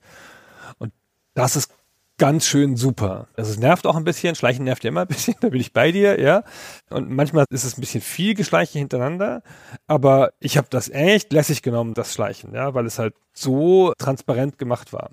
Ja, ich glaube, du hast da auch recht. Die hätten das wahrscheinlich schon anspruchsvoller machen können. Es wird nicht nur an der KI liegen, aber die haben das bewusst so gestaltet, dass es den Spieler nicht zu sehr stresst und auch nicht zu lange auffällt. Es gibt ja auch bei ganz vielen Räumen dann so an sich komplett sinnlose Einbuchtungen so in den Ecken. Da kannst du mal kurz runterspringen, so zwei Meter, und dann ist da wie so ein kleiner sinnloser Tunnel in diesem Raum und das ist nur dafür da, damit du auf einer anderen Sichtebene bist als die Wachen, die oben sind und damit du nicht wieder komplett bis zum Eingang des Raums laufen musst, springst du eben mal kurz darunter, wartest da und dann geht's halt auch schon weiter und man kriegt ja im Spielverlauf das eins dieser Upgrades, die du schon angesprochen hattest, da kriegst du diesen Gyro-Disc Handschuh. Das im Grunde genommen ist das ein Ding, was sie am Handgelenk trägt. Damit kannst du auch sowas wie CDs verschießen. Das kannst du für Schalter benutzen, aber du kannst eben auch auf diese Sauerstofftanks damit schießen und so diesen Status auslösen, dass ein Gegner verwundbar wird. Aber hier noch ergänzt, du hast gesagt, die Gegner sind unverwundbar von vorne. Das stimmt nicht. Ich habe dann irgendwann rausgefunden, wenn du genau so das Ausweichen timest, dass dann ihr Hammerschlag kommt, dann sind sie danach auch verwundbar. Genau, es ist halt wahnsinnig schwierig, vor allen Dingen, wenn sie Schilde haben. Genau, du nimmst super viel Schaden, wenn sie dich einmal treffen, du musst sie super oft treffen und wenn da zwei oder mehr sind, dann ist es eigentlich schon gegessen, so dann wirst du das nicht schaffen, weil die teilweise auch schießen können und nicht nur ihre Nahkampfhämmer haben. Also das Spiel ist nicht dafür ausgelegt, dass du Gegner so frontal attackieren sollst. Und im Grunde, ja, wie du schon sagtest, es ist keine besonders große Hürde, wie alles im Spiel eigentlich. Es ist ja schon ein altes Spiel auch, ist fast 20 Jahre alt. Selten, dass man so angenehm durch so ein Spiel durchkommt und du nichts findest, wo du sagst, oh, das ist aber echt schlecht oder das macht heute so wenig Spaß, dass ich gar nicht diesen Teil jetzt irgendwie absolvieren will. Das macht alles, was es macht, sehr, sehr kompetent, aber legt eben den Schwerpunkt auf andere Sachen als die meisten anderen Spiele und dadurch spielt man es auch wirklich gerne, finde ich. Also ich bin richtig froh, das jetzt nochmal in Ruhe und auch komplett gespielt zu haben und jetzt auch verstanden zu haben, warum das eben so ein tolles Spiel ist weil es das wirklich alles sehr ansprechend umsetzt. Das ist größer als die Summe der einzelnen Teile. Alle Teile für sich sind so okaye Einzelspielteile, aber die Mischung macht es irgendwie aus. Und das hat ja relativ viel. Wir haben das Fotografieren gesagt, wir haben das Kämpfen gesagt, wir haben jetzt das Schleichen angesprochen, diese ganze Dialog- und Story-Elemente, das Aufrüsten des Fahrzeugs und es hat ja richtige Rennen. Ja, dieses Hovercraft, das kann schießen und kann rumfahren, also dient einfach zur Bewegung in der Welt, kann aber auch in Kämpfe verwickelt werden und du kannst mit dem Rennen fahren. Es gibt ein paar Stellen im Spiel, wo du so Rennen machen musst, ja, also richtig Rennen gewinnen und dann kriegst du eine Perle als Siegespreis. Oder eine der cooleren Szenen ist, dass du ein Rennen fahren musst und auf dem Weg gibt es eine geheime Abzweigung, die dann in den nächsten richtigen Ort führt, wo du hin willst. Da kriegst du also Hinweise drauf, in Rennen 3, da ist bestimmt in der Seite irgendwie so ein Weg in die Fabrik, ins Schlachthaus und dann fährst du da dieses Rennen durch und denkst, ah, lieg eigentlich vorne. Soll ich hier noch jetzt wirklich abfahren? Das ist halt alles ganz cool so zusammengeführt. Und es hat wenig Text auf dem Bildschirm, es hat wenig Zwischensequenzen, es erzählt alles so aus dem Spiel heraus, oft in so kurzen Dialogen mit deinem Sidekick. Mhm. Das ist schön, dass du das ansprichst, dass man da auf diesem Rennen ausbrechen kann, um zu dieser einen Einrichtung der Alpha-Abteilung zu gelangen, weil man tatsächlich einfach dieses Rennen-Minispiel startet und dann ist das so ein cooler Moment, wenn man sieht, ach Moment, da kann ich ja wirklich hier anders abbiegen. Und ich glaube, das ist der Weg zu dem Schlachthaus dass man das dann da erreichen kann. Und das hast du dir selber auch vorher erarbeitet, dieses Wissen eben durch Gespräche mit Leuten und Spiel verändert dann auch teilweise die Dialoge im Spielverlauf. Also es hat jetzt nicht super viele NPCs, auch in der Stadt nicht, aber die sagen dann auch mal andere Sachen, je nachdem an welchem Punkt die Story gerade ist. Und sobald du Mitglied des Iris-Netzwerks bist, dann hast du irgendwann ja auch diese geheime Losung parat, die lautet, in der deutschen Version, die ich jetzt gespielt habe, sicher in ihrer Schale ist die Perle ein Sklave der Strömung. Und das kannst du auch in Gesprächen mit ganz vielen Leuten benutzen und dann geben sie dir andere Infos, die du vorher noch nicht hattest oder du bist in einem Laden auch in der Fußgängerzone, sagst es zu dem Inhaber und dann macht er quasi so ein Hinterzimmer auf, wo du andere Sachen kaufen kannst, die dir für den Spielfortschritt helfen, die dir sonst verwehrt geblieben wären. Und das finde ich ziemlich cool. Und es hat mir auch immer Spaß gemacht, da mal rumzulaufen und so ein bisschen diese kurzen Dialoge abzuklappern. Das sind wirklich kurz geschriebene Texte. Leider nicht vertont, wie die ganzen Dialoge im Spiel, wenn man mit dem NPC rumläuft und Zwischensequenzen, die haben wirklich gute deutsche Sprecher. Der Rest sind eben Texte. Aber ich fand es so angenehm, dass es eben so einen überschaubaren Pool gibt an Charakteren. Du weißt genau, der Hai steht da an dem Tisch, weil er ist für diese Perle relevant. Und das ist einer, der gehört auch zu dem Iris-Netzwerk, mit dem rede ich mal, der wird mir wahrscheinlich das sagen. Das Spiel ist da nicht so überfrachtet, sondern reduziert es auch auf das Nötigste. Und wie an ganz vielen Stellen im Spiel hast du hier auch das Gefühl, das ist sinnvoll, dass ich das mache, weil auch um jetzt nochmal aktuellere Spiele als Referenz hier ranzuführen, und ich weiß, du hast eine sehr spezielle Meinung, gerade zu Open-World-Spielen, die sind ja voll ballert mit Fahr rum und finde die 100 Tauben auf den Dächern von Manhattan. Oder nimm hier noch 37 Aussichtstürme ein, um den Blick auf die Karte und neue Extras und Nebenmissionen freizuschalten. All diese Sachen, die halt Spielstunden fressen und die auch Spaß machen, weil die Mechaniken dieser Spiele gut sind, aber die eigentlich eine gewisse Sinnlosigkeit an sich haben. Das hat Beyond Good and Evil gar nicht. Weder in der Geschichte noch in den Sachen, die du machst. Es sind alles ganz klar fokussierte Aufgaben und Dinge, die du machst, wo dir immer klar ist, wenn ich X mache, bringt mir das Y. Und das fand ich so angenehm irgendwie, wie kompakt und klar dieses Spiel gestaltet ist. Das hat mir sehr, sehr gut gefallen. Also klar, das führt dazu, dass es eben auch nur sagen wir mal, zehn bis zwölf Stunden lang ist. Aber ich fand das so angenehm, mal sowas zu spielen in zehn bis zwölf Stunden. Da habe ich ja in Assassin's Creed Teil 7 vielleicht gerade mal zehn Prozent der Kader aufgedeckt. Ja, es gibt ja gar keinen Grind in dem Spiel. Es gibt so eine Art Grind, weil du halt natürlich suchen musst nach den Perlen, um sie alle zu finden, also alle, die du brauchst wenigstens, oder dass du dann vielleicht nochmal zurückgehen musst, wenn du einen übersehen hast. Das fühlt sich ein bisschen grindy an, aber es gibt keine Stellen, wo du Sachen farmst oder sowas, ja. Und das ist halt angenehm pur. Fast keine Sekunde ist sinnlos im Spiel, ja. Du bist immer auf der Fährte, alles Teil deiner Aufgabe Du hast immer klare Ziele und die einzige Sammelaufgabe, nämlich die Perlen, hat ja auch einen total sofort relevanten Sinn im Spiel, weil du die Perlen brauchst als Währung im Spiel, um das freizuschalten. Und das erklärt sich gut an vielen Stellen. Man ist selten verloren, wie in vielen anderen komplexeren Spielen oder offeneren Spielen. Man weiß eigentlich immer, wo man hin muss. Die Wege sind ganz gut erklärt. Auch die Dungeons sind so angenehm zerlegt, obwohl sie groß sind, dass du halt auch wenig Backtracking hast. Schon ein bisschen manchmal, aber halt insgesamt wenig und dass du da so ganz angenehm durchnavigieren kannst. Das ist halt eine angenehme Grunderfahrung. Weißt du, worüber ich noch gerne reden würde? Über das Schwein. Ja. Ich finde, das Schwein ist ja so ein bisschen der heimliche Held, Mhm. weil das Schwein ist deine, das Schwein, Page, lass uns doch höflich sein, Page sagen. Das Schwein ist so ein bisschen deine Verbindung zu deiner eigenen Vergangenheit, weil es ja dein Adoptivonkel ist und deine Eltern gekannt hat. Also es hat eine Stellung in deiner Hintergrundgeschichte, die sich erst ganz spät klarer aufdeckt im Spiel, müssen wir ja auch gar nicht spoilern. Ich finde, das kann man aber auch schon ansprechen, wenn wir einen Spoilervermerk machen, weil ich finde, sonst ist es schwierig, die genaue Rolle näher zu beschreiben. Aber musst du auch nicht. Weiß ich nicht, könnte man machen. Weiß ich jetzt auch nicht. Ich lasse es mal offen. Du kannst es ja noch sagen, wenn du unbedingt willst.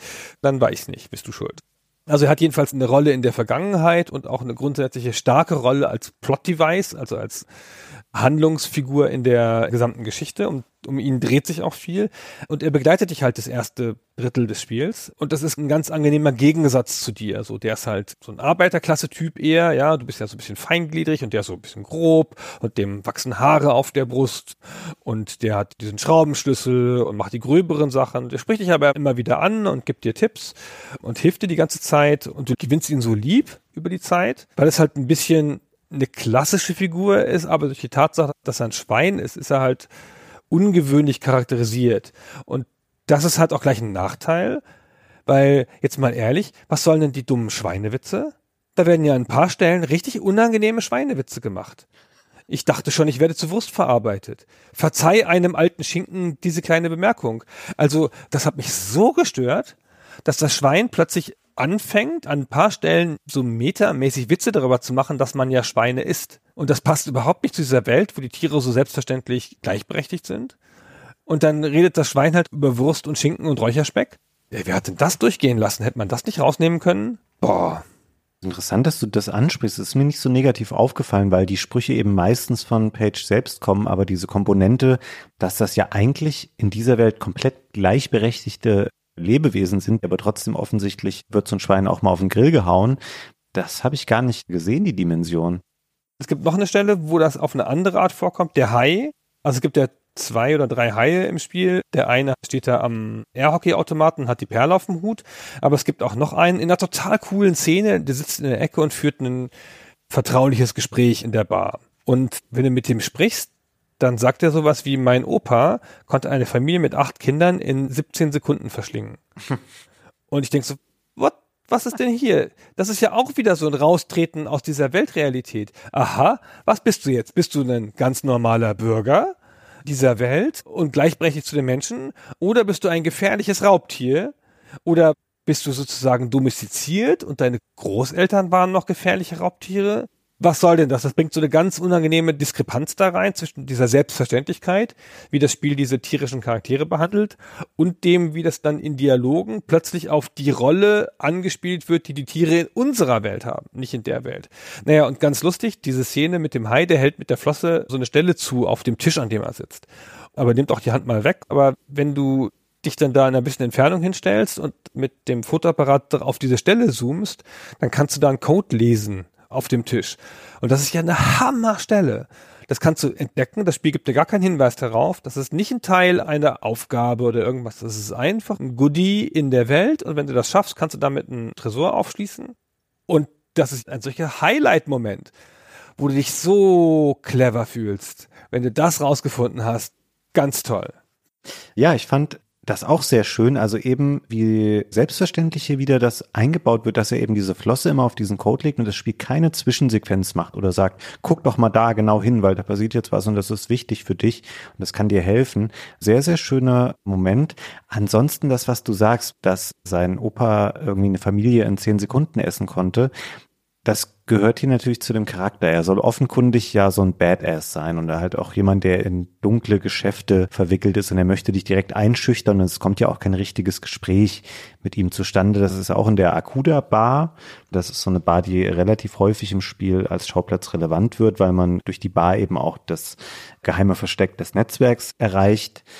Und diese Bar, da habe ich auch immer wieder so ein bisschen dran gedacht, das ist wie in einem, nehmen wir auch wieder Star Wars, die Moss Eisley Bar oder wie sie heißt, wo eben die ganzen zwielichtigen Gestalten sitzen. Ich finde es schon okay.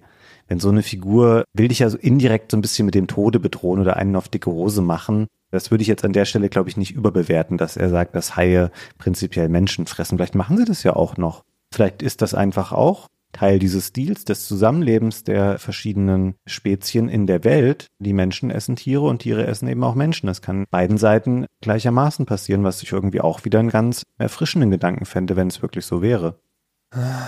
Ich weiß nicht. Also wenn das Spiel diese Ebene hat oder diese Ebene andeuten will, dann finde ich, muss es sie erklären.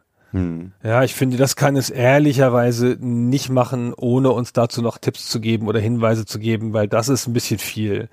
Entweder das ist halt alles selbstverständlich, dann ist alles cool meinetwegen und dann akzeptieren wir halt diese tierische Welt oder halt nicht. Also eins von beiden muss es schon machen.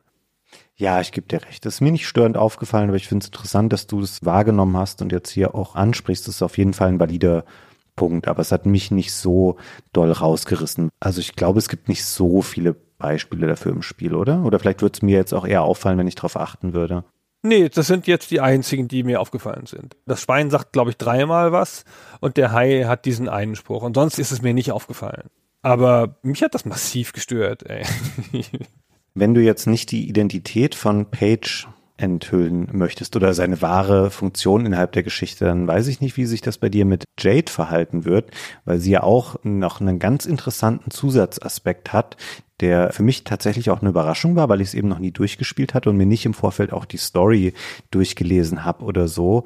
Das finde ich prima gelöst so, weil im Grunde genommen die große Sache, diese Verschwörung zwischen DOMs und Alpha-Abteilung, das ist ja so angelegt, dass das für dich als Spieler von vornherein klar ist. Da gibt's gar keine zwei Meinungen zu, das ist so. Und du musst es eben nur beweisen.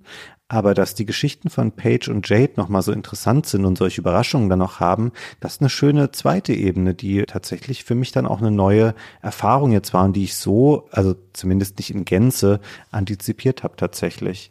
Ich will jetzt auch hier gar keinen Spoiler dann reinwerfen, dann lassen wir das an der Stelle mal offen. Aber die Story führt ja dann zu einem Punkt, wenn man genügend dieser Beweise gefunden hat, dass man von Hillis weg muss. Page verschwindet dann durch ein Story-Ereignis, wird abgelöst durch diesen Double H, durch den anderen NPC und dann fliegt man ja tatsächlich zum Mond.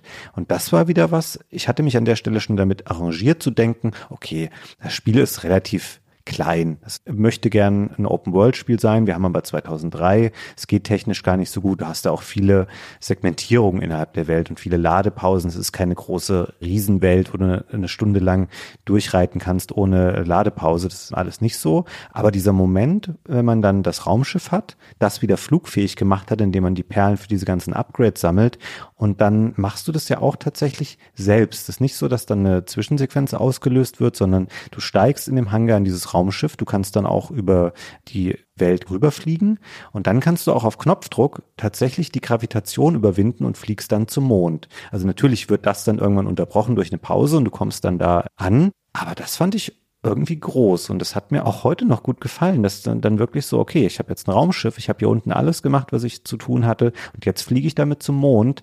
Das war schon ziemlich cool und dann werden da wirklich auch nochmal neue Elemente eingeführt, wie Flugkämpfe, die du dann hast, dass du angreifende Gegner in der Luft abwehren musst, wenn du da auf dem Mond bei der DOMS-Basis angekommen bist. Das ist tatsächlich nochmal was Neues und hat für mich nicht nur die Story, sondern auch das ganze Spiel nochmal größer und etwas epischer gemacht, als ich es dann für sagen wir mal, 80 Prozent der Spielzeit gedacht hatte. Das ist ein sehr, sehr cooles Ende, auf das das Ganze zusteuert oder hinarbeitet. Ich finde, das Spiel arbeitet schon sehr gut mit seiner Story für ein Spiel. Also ja nicht, alle Spiele haben sehr gute Stories und so und dieses Spiel hat jetzt auch nicht so eine Story, die jetzt in einem Buch sofort einen umwerfen würde vor Begeisterung, aber es arbeitet halt gut mit der Story. Das ist gut ins Spiel verwoben, die wird in einem angenehmen Tempo erzählt. Du hast gute Gelegenheit, viele Sachen der Story zu beeinflussen und die zu entdecken. Es springt dir nicht ins Gesicht, die Story, wie in manchen Spielen.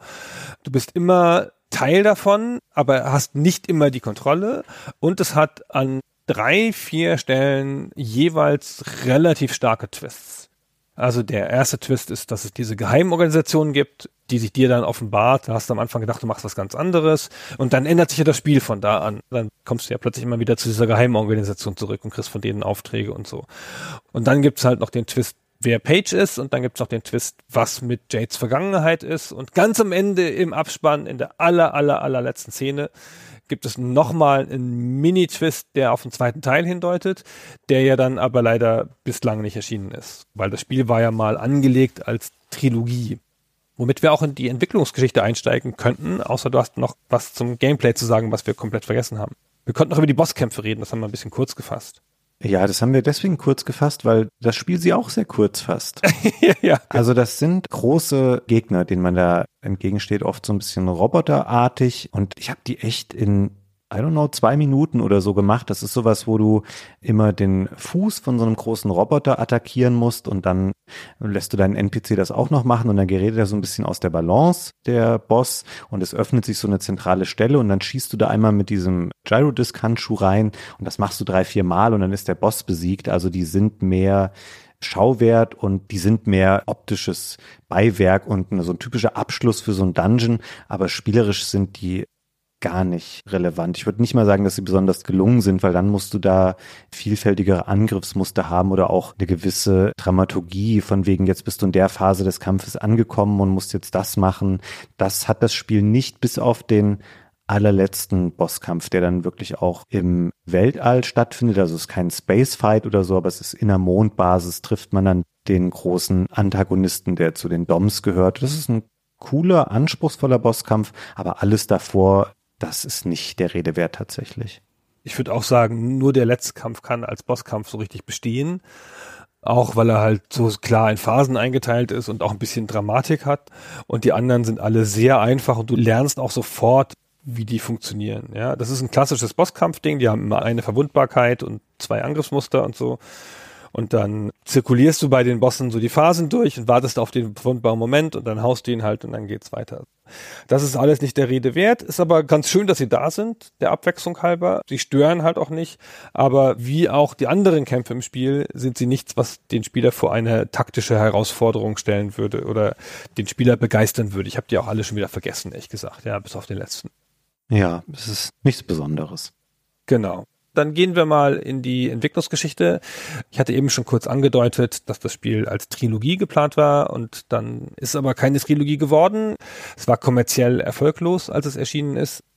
Kommen wir gleich noch ein bisschen zu den Gründen, aber erstmal, das Spiel ist natürlich eine Kollaboration von zwei Studios, wie du schon gesagt hast. Es haben über die Zeit 30, 40 Leute dran gearbeitet in den Ubisoft Studios ist ein Ubisoft intern entwickeltes Spiel, aber es ist in jedem Fall auch eine Art Autorenwerk, nämlich von Michel Ancel, der Designer von Rayman. Und bei Ubisoft ist mein Einblick von außen, dass die Leute, die mal was Großes geschaffen haben und kreative Köpfe sind, dass die relativ viel Narrenfreiheit haben und dass die so eine Art Heldenstatus genießen. Ubisoft ist ja ein Familienunternehmen, man vergisst das ja immer bei all der Größe. Der Yves Guillemot, der Besitzer, ist auch noch sehr interessiert, auch heute noch an der Game-Entwicklung und übt große Kontrolle aus nach allem, was man hört. Nicht über einzelne Aspekte einer Spieleentwicklung, aber über die Kultur der Firma und so. Und diese Helden, zu denen Ancel auf jeden Fall gehörte, die konnten schon machen, was sie wollten. Und was der Ancel kurz im Jahr 2000 halt nicht mehr wollte, ist noch ein verdammtes Rayman-Spiel.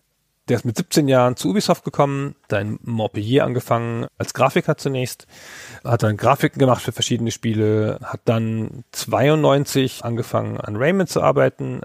Das kam mir dann 95 raus, also hat ein bisschen gedauert. 95 kam es auf PlayStation und das war ein Riesenerfolg und hatte diese gigantische Serie, ja, müssen wir vielleicht auch mal eine Folge drüber machen, über Rayman, hervorgebracht. Hat er noch Teil 2 gemacht und den dritten Teil zumindest beraten aber er wollte was anderes machen und er wollte was umfangreicheres machen, was größeres. Und das war dann Beyond Good and Evil. Das hat im Jahr 2000 angefangen und das hat bis 2003 gedauert, bis es rauskam. Du hast ja gesagt, dass die berühmten Leute bei Ubisoft so ein bisschen Narrenfreiheit genießen, eigentlich das machen können, was sie wollen. Da stimme ich dir prinzipiell zu.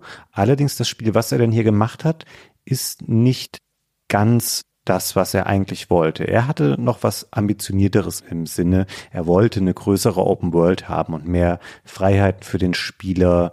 Und da wird eine Welt simuliert, wo du sehr viel mehr noch interagieren kannst und machen kannst und ja, einfach mehr Selbstständigkeit noch hast. Das haben sie ein bisschen zurückgeschraubt dann. Das Spiel kam ja nicht aus dem Nichts auf den Markt, sondern das wurde vorher auch schon auf Messen gezeigt und so. Und das initiale Feedback dazu war negativ. Noch ein Jahr zuvor, bevor es rausgekommen ist, Anfang 2002 wurde es auf der E3 gezeigt und sah noch ein bisschen anders aus. Jade hatte einen anderen Look, der noch nicht ihrer finalen Form entspricht. Und das Feedback war nicht so besonders. Das Spiel wurde als relativ schräg wahrgenommen und es hatte keinen Massenmarkt-Appeal, würde man jetzt vereinfacht sagen. Und Ubisoft hat dann schon gesehen, hm, das wird vielleicht nicht der große Verkaufsschlager werden. Lasst uns das nochmal ein bisschen zurechtstutzen und ein bisschen streamlinen, würde man vielleicht jetzt heute auch sagen. Und das merkt man ja zu Teilen auch in dem, was wir jetzt eigentlich eher positiv dem Spiel zugeschrieben haben, dass es eben relativ straight ist und auch fokussiert auf ein paar wenige Dinge, die es aber ganz gut macht. Das spiegelt sich alles darin wieder, ist aber, glaube ich, nicht unbedingt das, was Michel Ancel eigentlich im Sinn hatte mit dem Spiel. Ja, also er hatte eine größere Vision, das ist sicherlich richtig. Ich finde, das widerspricht aber meiner Aussage von der Narrenfreiheit nicht. Selbstverständlich hatte er die Narrenfreiheit, erstmal diese größere Vision eine ganze Weile zu verfolgen, bis ihn die Realität eingeholt hat. Ja, und dann, als natürlich dann das Feedback von außen kam, nee, das ist jetzt vielleicht ein Tick too much, ja, dann erst hat er, natürlich, er ist ja trotzdem noch eine Mainstream-Firma und keine Indie-Bude oder so, dann hat er natürlich da nachgegeben und das Spiel deutlich gestreamlined. Das wurde dann gekürzt an vielen Stellen, also gerade um die Open World Passagen und wurde umbenannt. Das hieß anfangs Between Good and Evil, was noch ein schlechterer Titel war als Beyond Good and Evil. Beyond Good and Evil ist schon ein richtig schlechter Titel. Ja, vor allen Dingen Beyond Good and Evil ist auch schwierig zu erklären im Hinblick auf die Geschichte und die Entwicklung der Geschichte im Verlauf des Spiels. Between Good and Evil also es ist sicherlich ein schlechterer Name, weil er nicht so gut klingt, aber er hätte besser gepasst, tatsächlich, ohne jetzt hier spoilern zu wollen. Ja, also das Geheimnis in der Vergangenheit von Jade wäre besser erklärt mit Between Good and Evil. Also das ist schon ein komischer Titel, aber Beyond Good and Evil klingt ein bisschen netter, weil das Beyond ein schöneres Wort ist als das Between. Aber Beyond Good and Evil ist ja auch bescheuert. Das heißt ja auch im Englischen sowas wie jenseits von Gut und Böse also der englische Begriff ist nicht ganz so wie im Deutschen, so jenseits von Gut und Böse heißt ja im Deutschen ist ja Quatsch, ja, Unsinn, kannst abschreiben, schon jenseits von Gut und Böse. So ist der englische Begriff nicht definiert, aber es ist halt auch irgendwas, was gar nichts, gar nichts zu dem Spiel sagt. Also gute Titel erklären ja das Genre und geben Flair. Wenn du sowas hast wie Kyrandia, dann hast du schon, ah, es muss Fantasy sein. Es ist wahrscheinlich irgendwas vielleicht mit Rätseln oder sonst irgendwas, ja. Oder wenn du sowas hast wie Empire am Ende, dann denkst du, ach, Strategiespiel, ist ja klar. wahrscheinlich Mobile und aus China. Und dieser Titel, der erklärt sich im Spiel nicht, der sagt nichts. Es wäre fast besser gewesen, man hätte das Spiel Jade genannt. Ich wollte es gerade sagen, lustig, dass du das sagst. Sowas wie äh, Jades and Page's Big Stealth Adventure. Oder sowas in der Art. ja, genau. Aber Beyond Good and Evil erklärt gar nichts. Und es steht groß und dick auf dem Cover.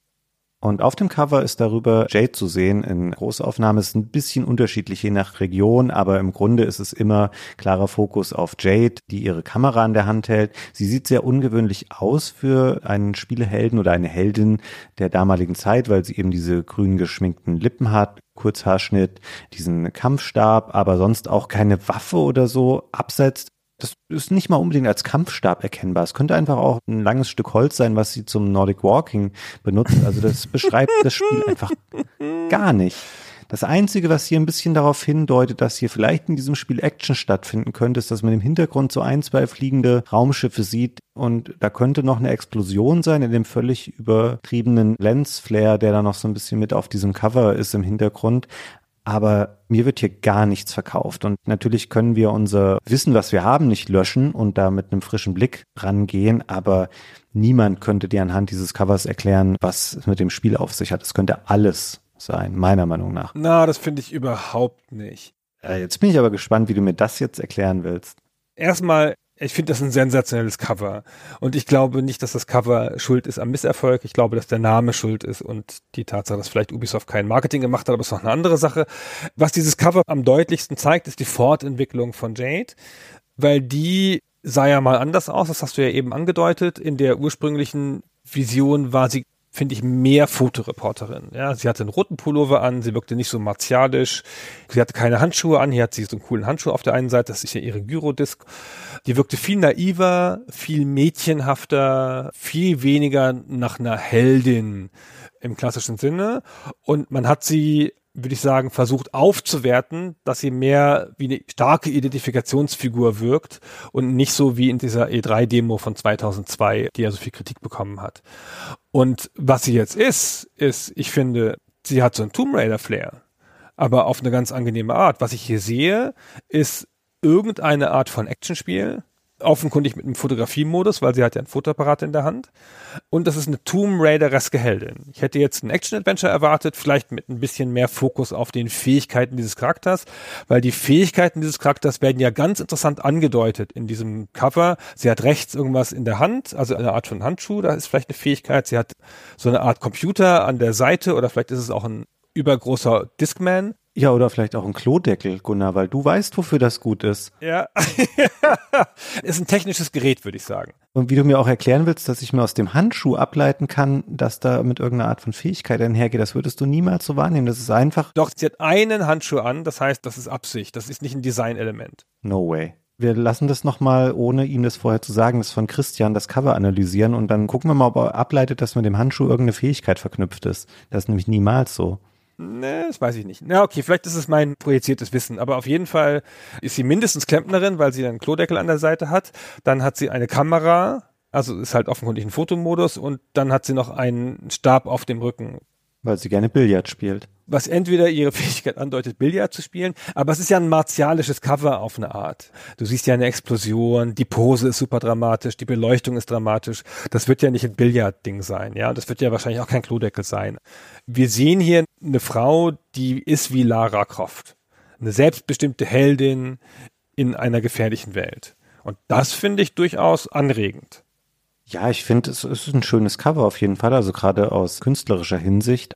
Aber ja, also du hast es schon dargelegt, ich habe meine Meinung auch dargelegt, es ist schon mehr der Titel. Da hätte man auf jeden Fall das noch aufwerten können und klar, das wird sich nicht deswegen letzten Endes so schlecht verkauft haben, wie es sich verkauft hat, aber hier wurde wahrscheinlich Verkaufspotenzial liegen gelassen. Aber es stimmt schon, es ist eher der Name als das Motiv allein, was man da sieht. Weil hübsch ist es ja. Also das Spiel war drei Jahre in Entwicklung, mit offenkundigem Hin und Her auch. Und es fing als eine größere Vision an, als das dann hinterher geworden ist und musste hinterher eingedampft werden, um marktfähig zu sein.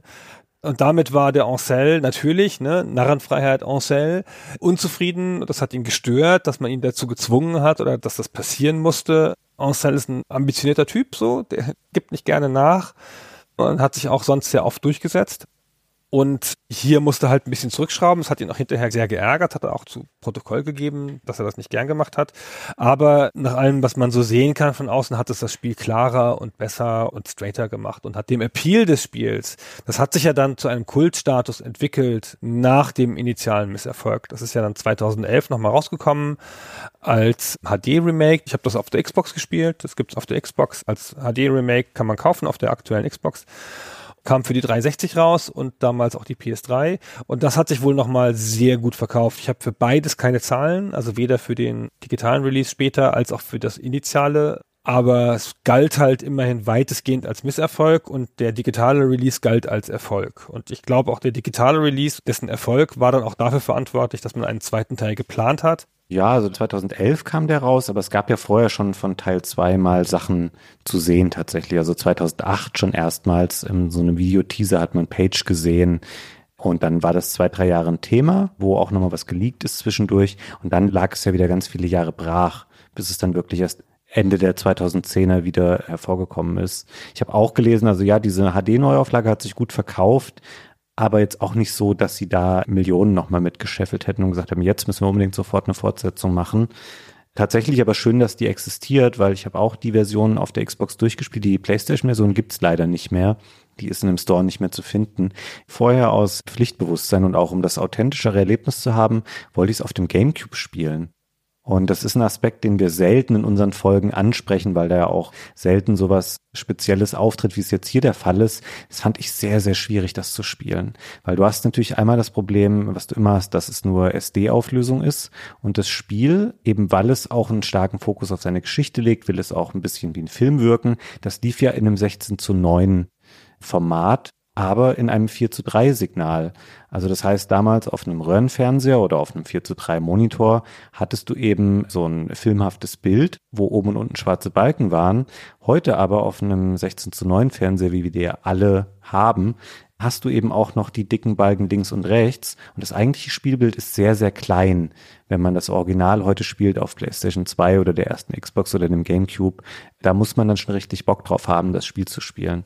Klar, du kannst dann da reinzoomen. Ich habe das mal spaßeshalber ausprobiert. Aber das ist natürlich für die niedrige Auflösung dann noch mal schädlicher.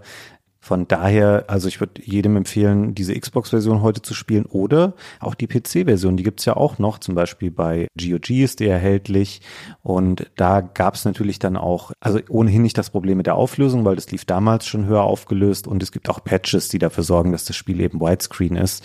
Also das ist auch noch eine Option, um das Spiel nachzuholen und finde auch, wir sind noch gar nicht so richtig, also klar, wir haben ein bisschen was zur Grafik gesagt, finde das Spiel ist noch okay anzuschauen, also es lebt mehr davon, dass es einen in sich stimmigen Look hat, dass diese Welt schön gestaltet ist. Es gibt ein paar Sachen, die auch durchaus so einen Highlight-Charakter haben, finde ich, wie das Wasser sieht sehr schön aus, auf dem man rumfährt. Das ist alles hübsch gemacht oder diese Kanäle, von denen aus abzweigend man eben diese Fußgängerzone oder die Rennen erreicht. Das ist alles schön. Klar, Nahaufnahmen die Charaktermodelle sind nachgerade hässlich teilweise, würde ich fast sagen, wenn man sich die mal anguckt. Aber es ist schon alles okay.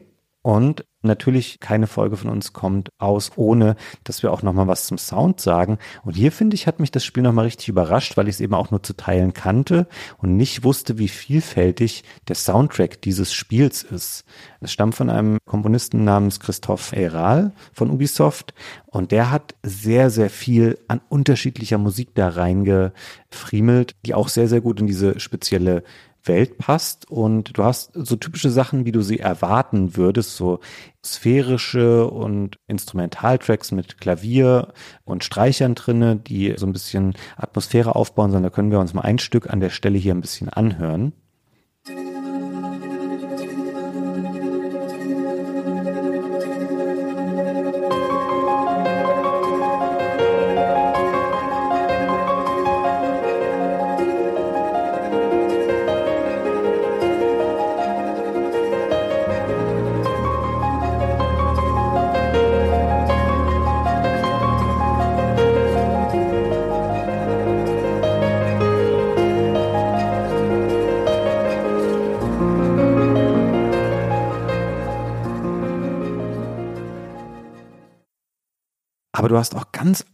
Arten von Musik. Und als ich zum ersten Mal in die Akuda Bar gekommen bin, da hört man ein Stück, was ein bisschen zu sehr in your face nochmal Themen des Spiels aufgreift, in dem da sehr häufig das Wort Propaganda auftaucht. Aber es ist eine ganz schräge und andere Art von Musik, die eben auch mit Gesang oder mit Sprechgesang arbeitet, was das Spiel relativ häufig macht. Auch das hören wir uns an der Stelle einmal an.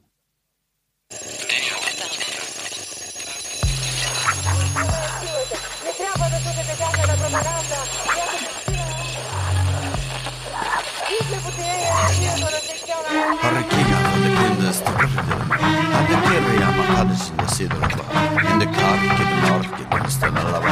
Trakiavarmaa heidolla kiitos. Propaganda! Just to win! Propaganda! Just to win!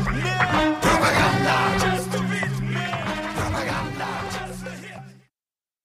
Hm. Das Spiel hat gar nicht so viel klassische Musik, also normale Musik hat es natürlich auch, aber es hat auch richtig Songs. Hm. Und das ist ja auch nicht ganz üblich in Spielen, dass es so richtig eigene Songs hat. Auch wenn man zum Beispiel ein Rennen fährt, dann gibt's halt einen Rennensong, so einen dramatischen, treibenden. Ich weiß die Musikrichtung jetzt leider nicht. Tue ich mich auch immer schwer mit. Ich kenne nur Rock und Punk und das ist beides nicht. ja. Also eher so ein Techno-Song, weiß ich nicht, so mit Sprechgesang und so. Ja, ich habe übrigens bei diesem Propagandasong mehrfach versucht, da mal noch mehr Text rauszuhören und habe da nichts mir irgendwie zusammenreimen können, was da wohl gesagt wird. Und habe dann rausgefunden, es liegt daran, dass es in erster Linie bulgarisch ist. Wusstest du das? Oh nee, das, das war mir nicht aufgefallen, lustig. Ja, haben die einfach mal gedacht, okay, wir variieren da auch mal verschiedene Sprachen in den Gesängen dieser Stücke auch sehr schön. Und ich habe an anderer Stelle vorhin schon mal die Sprecher gelobt, also auch hier die deutsche Version, die ich gespielt habe. Das war für damalige Verhältnisse, finde ich, jetzt mal abgesehen von so ein paar inhaltlichen Schwachpunkten, wie du sie schon mal angesprochen hast, wenn, keine Ahnung, Page immer darüber spricht, dass er ja so ein leckerer Schinken ist, das ist manchmal Quatsch, aber so die Sprecherjobs, die sind richtig gut und die Sprecherin von Jade ist eine Frau namens Chandra Schad und das ist jemand, die sonst auch Hollywood-Schauspielerin vertont und auch Spiele noch sehr viel macht. Und mir ist beim Spielen aufgefallen, dass mir die Stimme so bekannt vorkam. Und das liegt daran, ich habe vor kurzem erst das Remake gespielt von Final Fantasy VII. Und da spricht sie tiefer. Also es ist eine sehr, sehr gute Sprecherin und die bringt das alles auch sehr schön rüber, was da für sie geschrieben wurde. Ja, also man muss schon sagen, die ganzen Produktionswerte dieses Spiels sind alle völlig okay, ja, und man merkt halt heute noch, dass das mal ein teures Spiel war, auch wenn es natürlich jetzt an ein paar Stellen gealtert ist.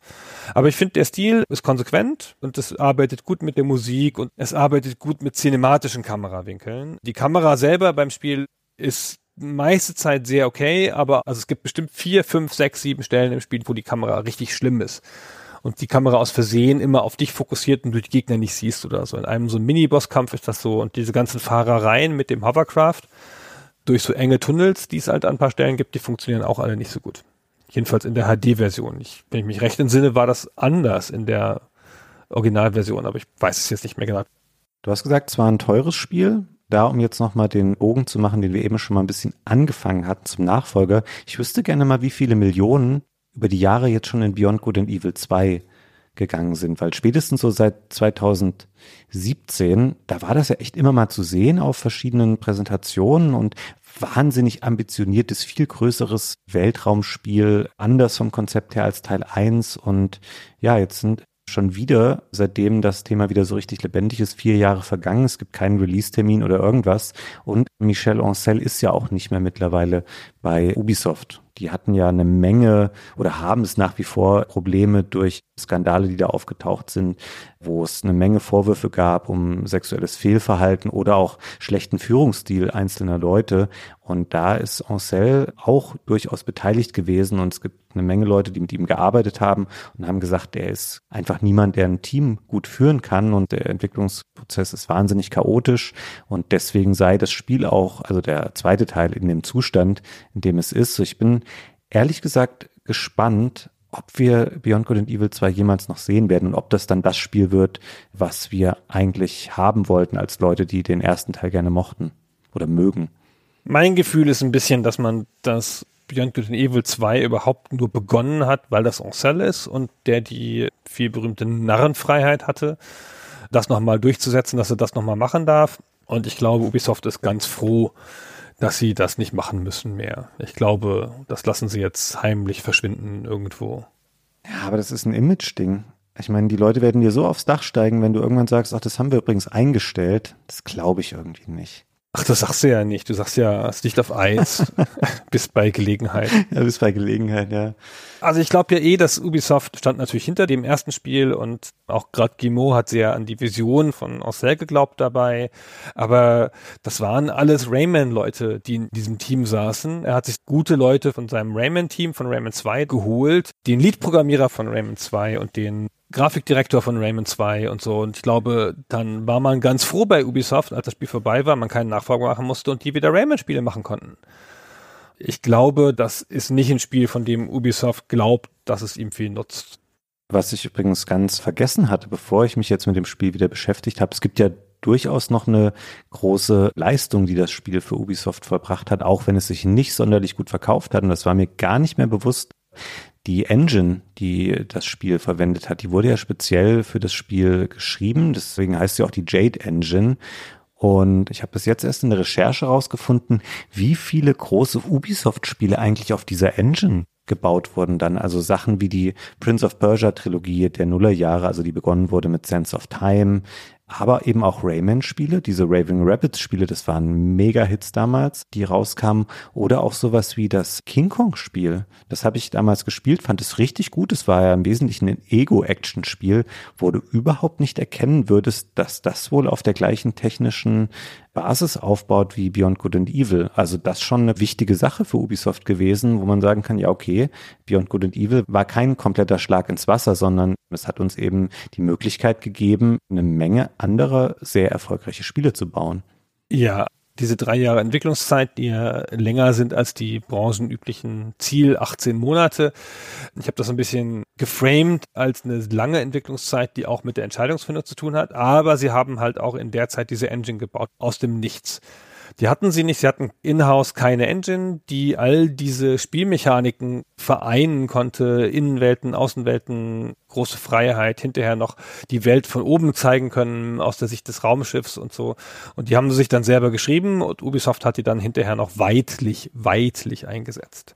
Ich hatte kurz angedeutet, dass der Ancel keine Lust mehr hatte auf Rayman und das habe ich jetzt so lustig gesagt, aber das hat er wirklich gesagt. Ne? Das hat er wirklich gesagt, man kann doch nicht ewig so lange an einem Charakter arbeiten. Ja?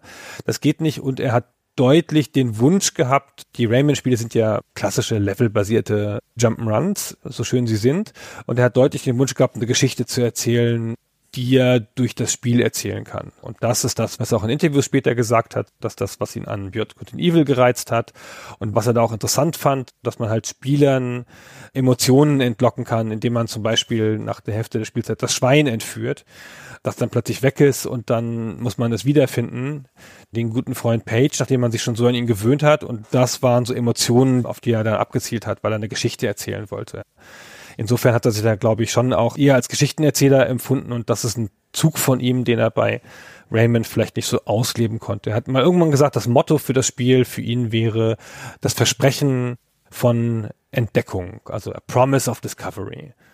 Und das ist ein bisschen richtig. Es viel Versprechen und nicht so viel Discovery, aber das Versprechen ist da, ja. Kann man nicht klagen. Ja, es klingt etwas hochtrabend, weil so ganz löst das Spiel das ja nicht ein in seiner eher überschaubar großen Welt. Aber ich verstehe voll, wo das herkam und was er machen wollte. Und es ist auf jeden Fall ein besonderes Spiel mit einer besonderen Atmosphäre. Das kann man heute noch gut spielen.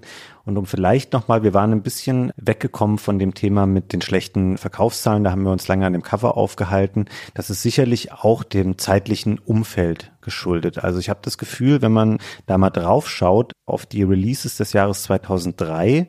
Vielleicht war das ein besonderes Jahr, aber gefühlt würde ich sagen, kamen da viel mehr große Blockbuster raus, als es jetzt irgendwie mittlerweile der Fall ist. Also alleine im gleichen Monat wie Beyond Good and Evil erschienen halt noch so Sachen wie das letzte Herr der Ringe Spiel. Es erschien ein neues Medal of Honor, ein Ratchet Clank, ein Hobbit Spiel, ein neues Legacy of Kane.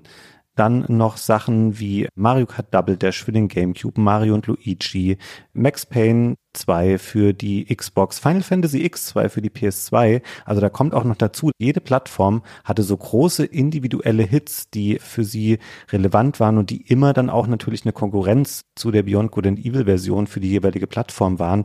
Und absurderweise erschien ja nicht mal eine Woche entfernt von Beyond Good and Evil auch Ubisofts Prince of Persia Sense of Time, wo ich mir denke, Leute, das machen die heute manchmal noch so. Warum veröffentlicht ihr zwei im gleichen Genre angesiedelte Spiele binnen weniger Tage, obwohl ihr jahrelang daran gearbeitet habt? Wir hatten eine ähnliche Situation mit Assassin's Creed und Watch Dogs zum Beispiel erst vor kurzer Zeit. Vielleicht kannst du mir das erklären, Gunnar. Warum macht man das?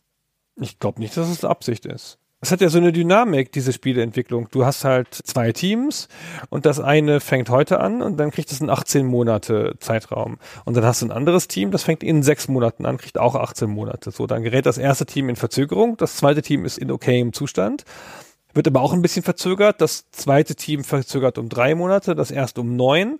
Plötzlich sind sie beide gleichzeitig. So, was machst du jetzt? Die Spiele sind jetzt plötzlich fertig.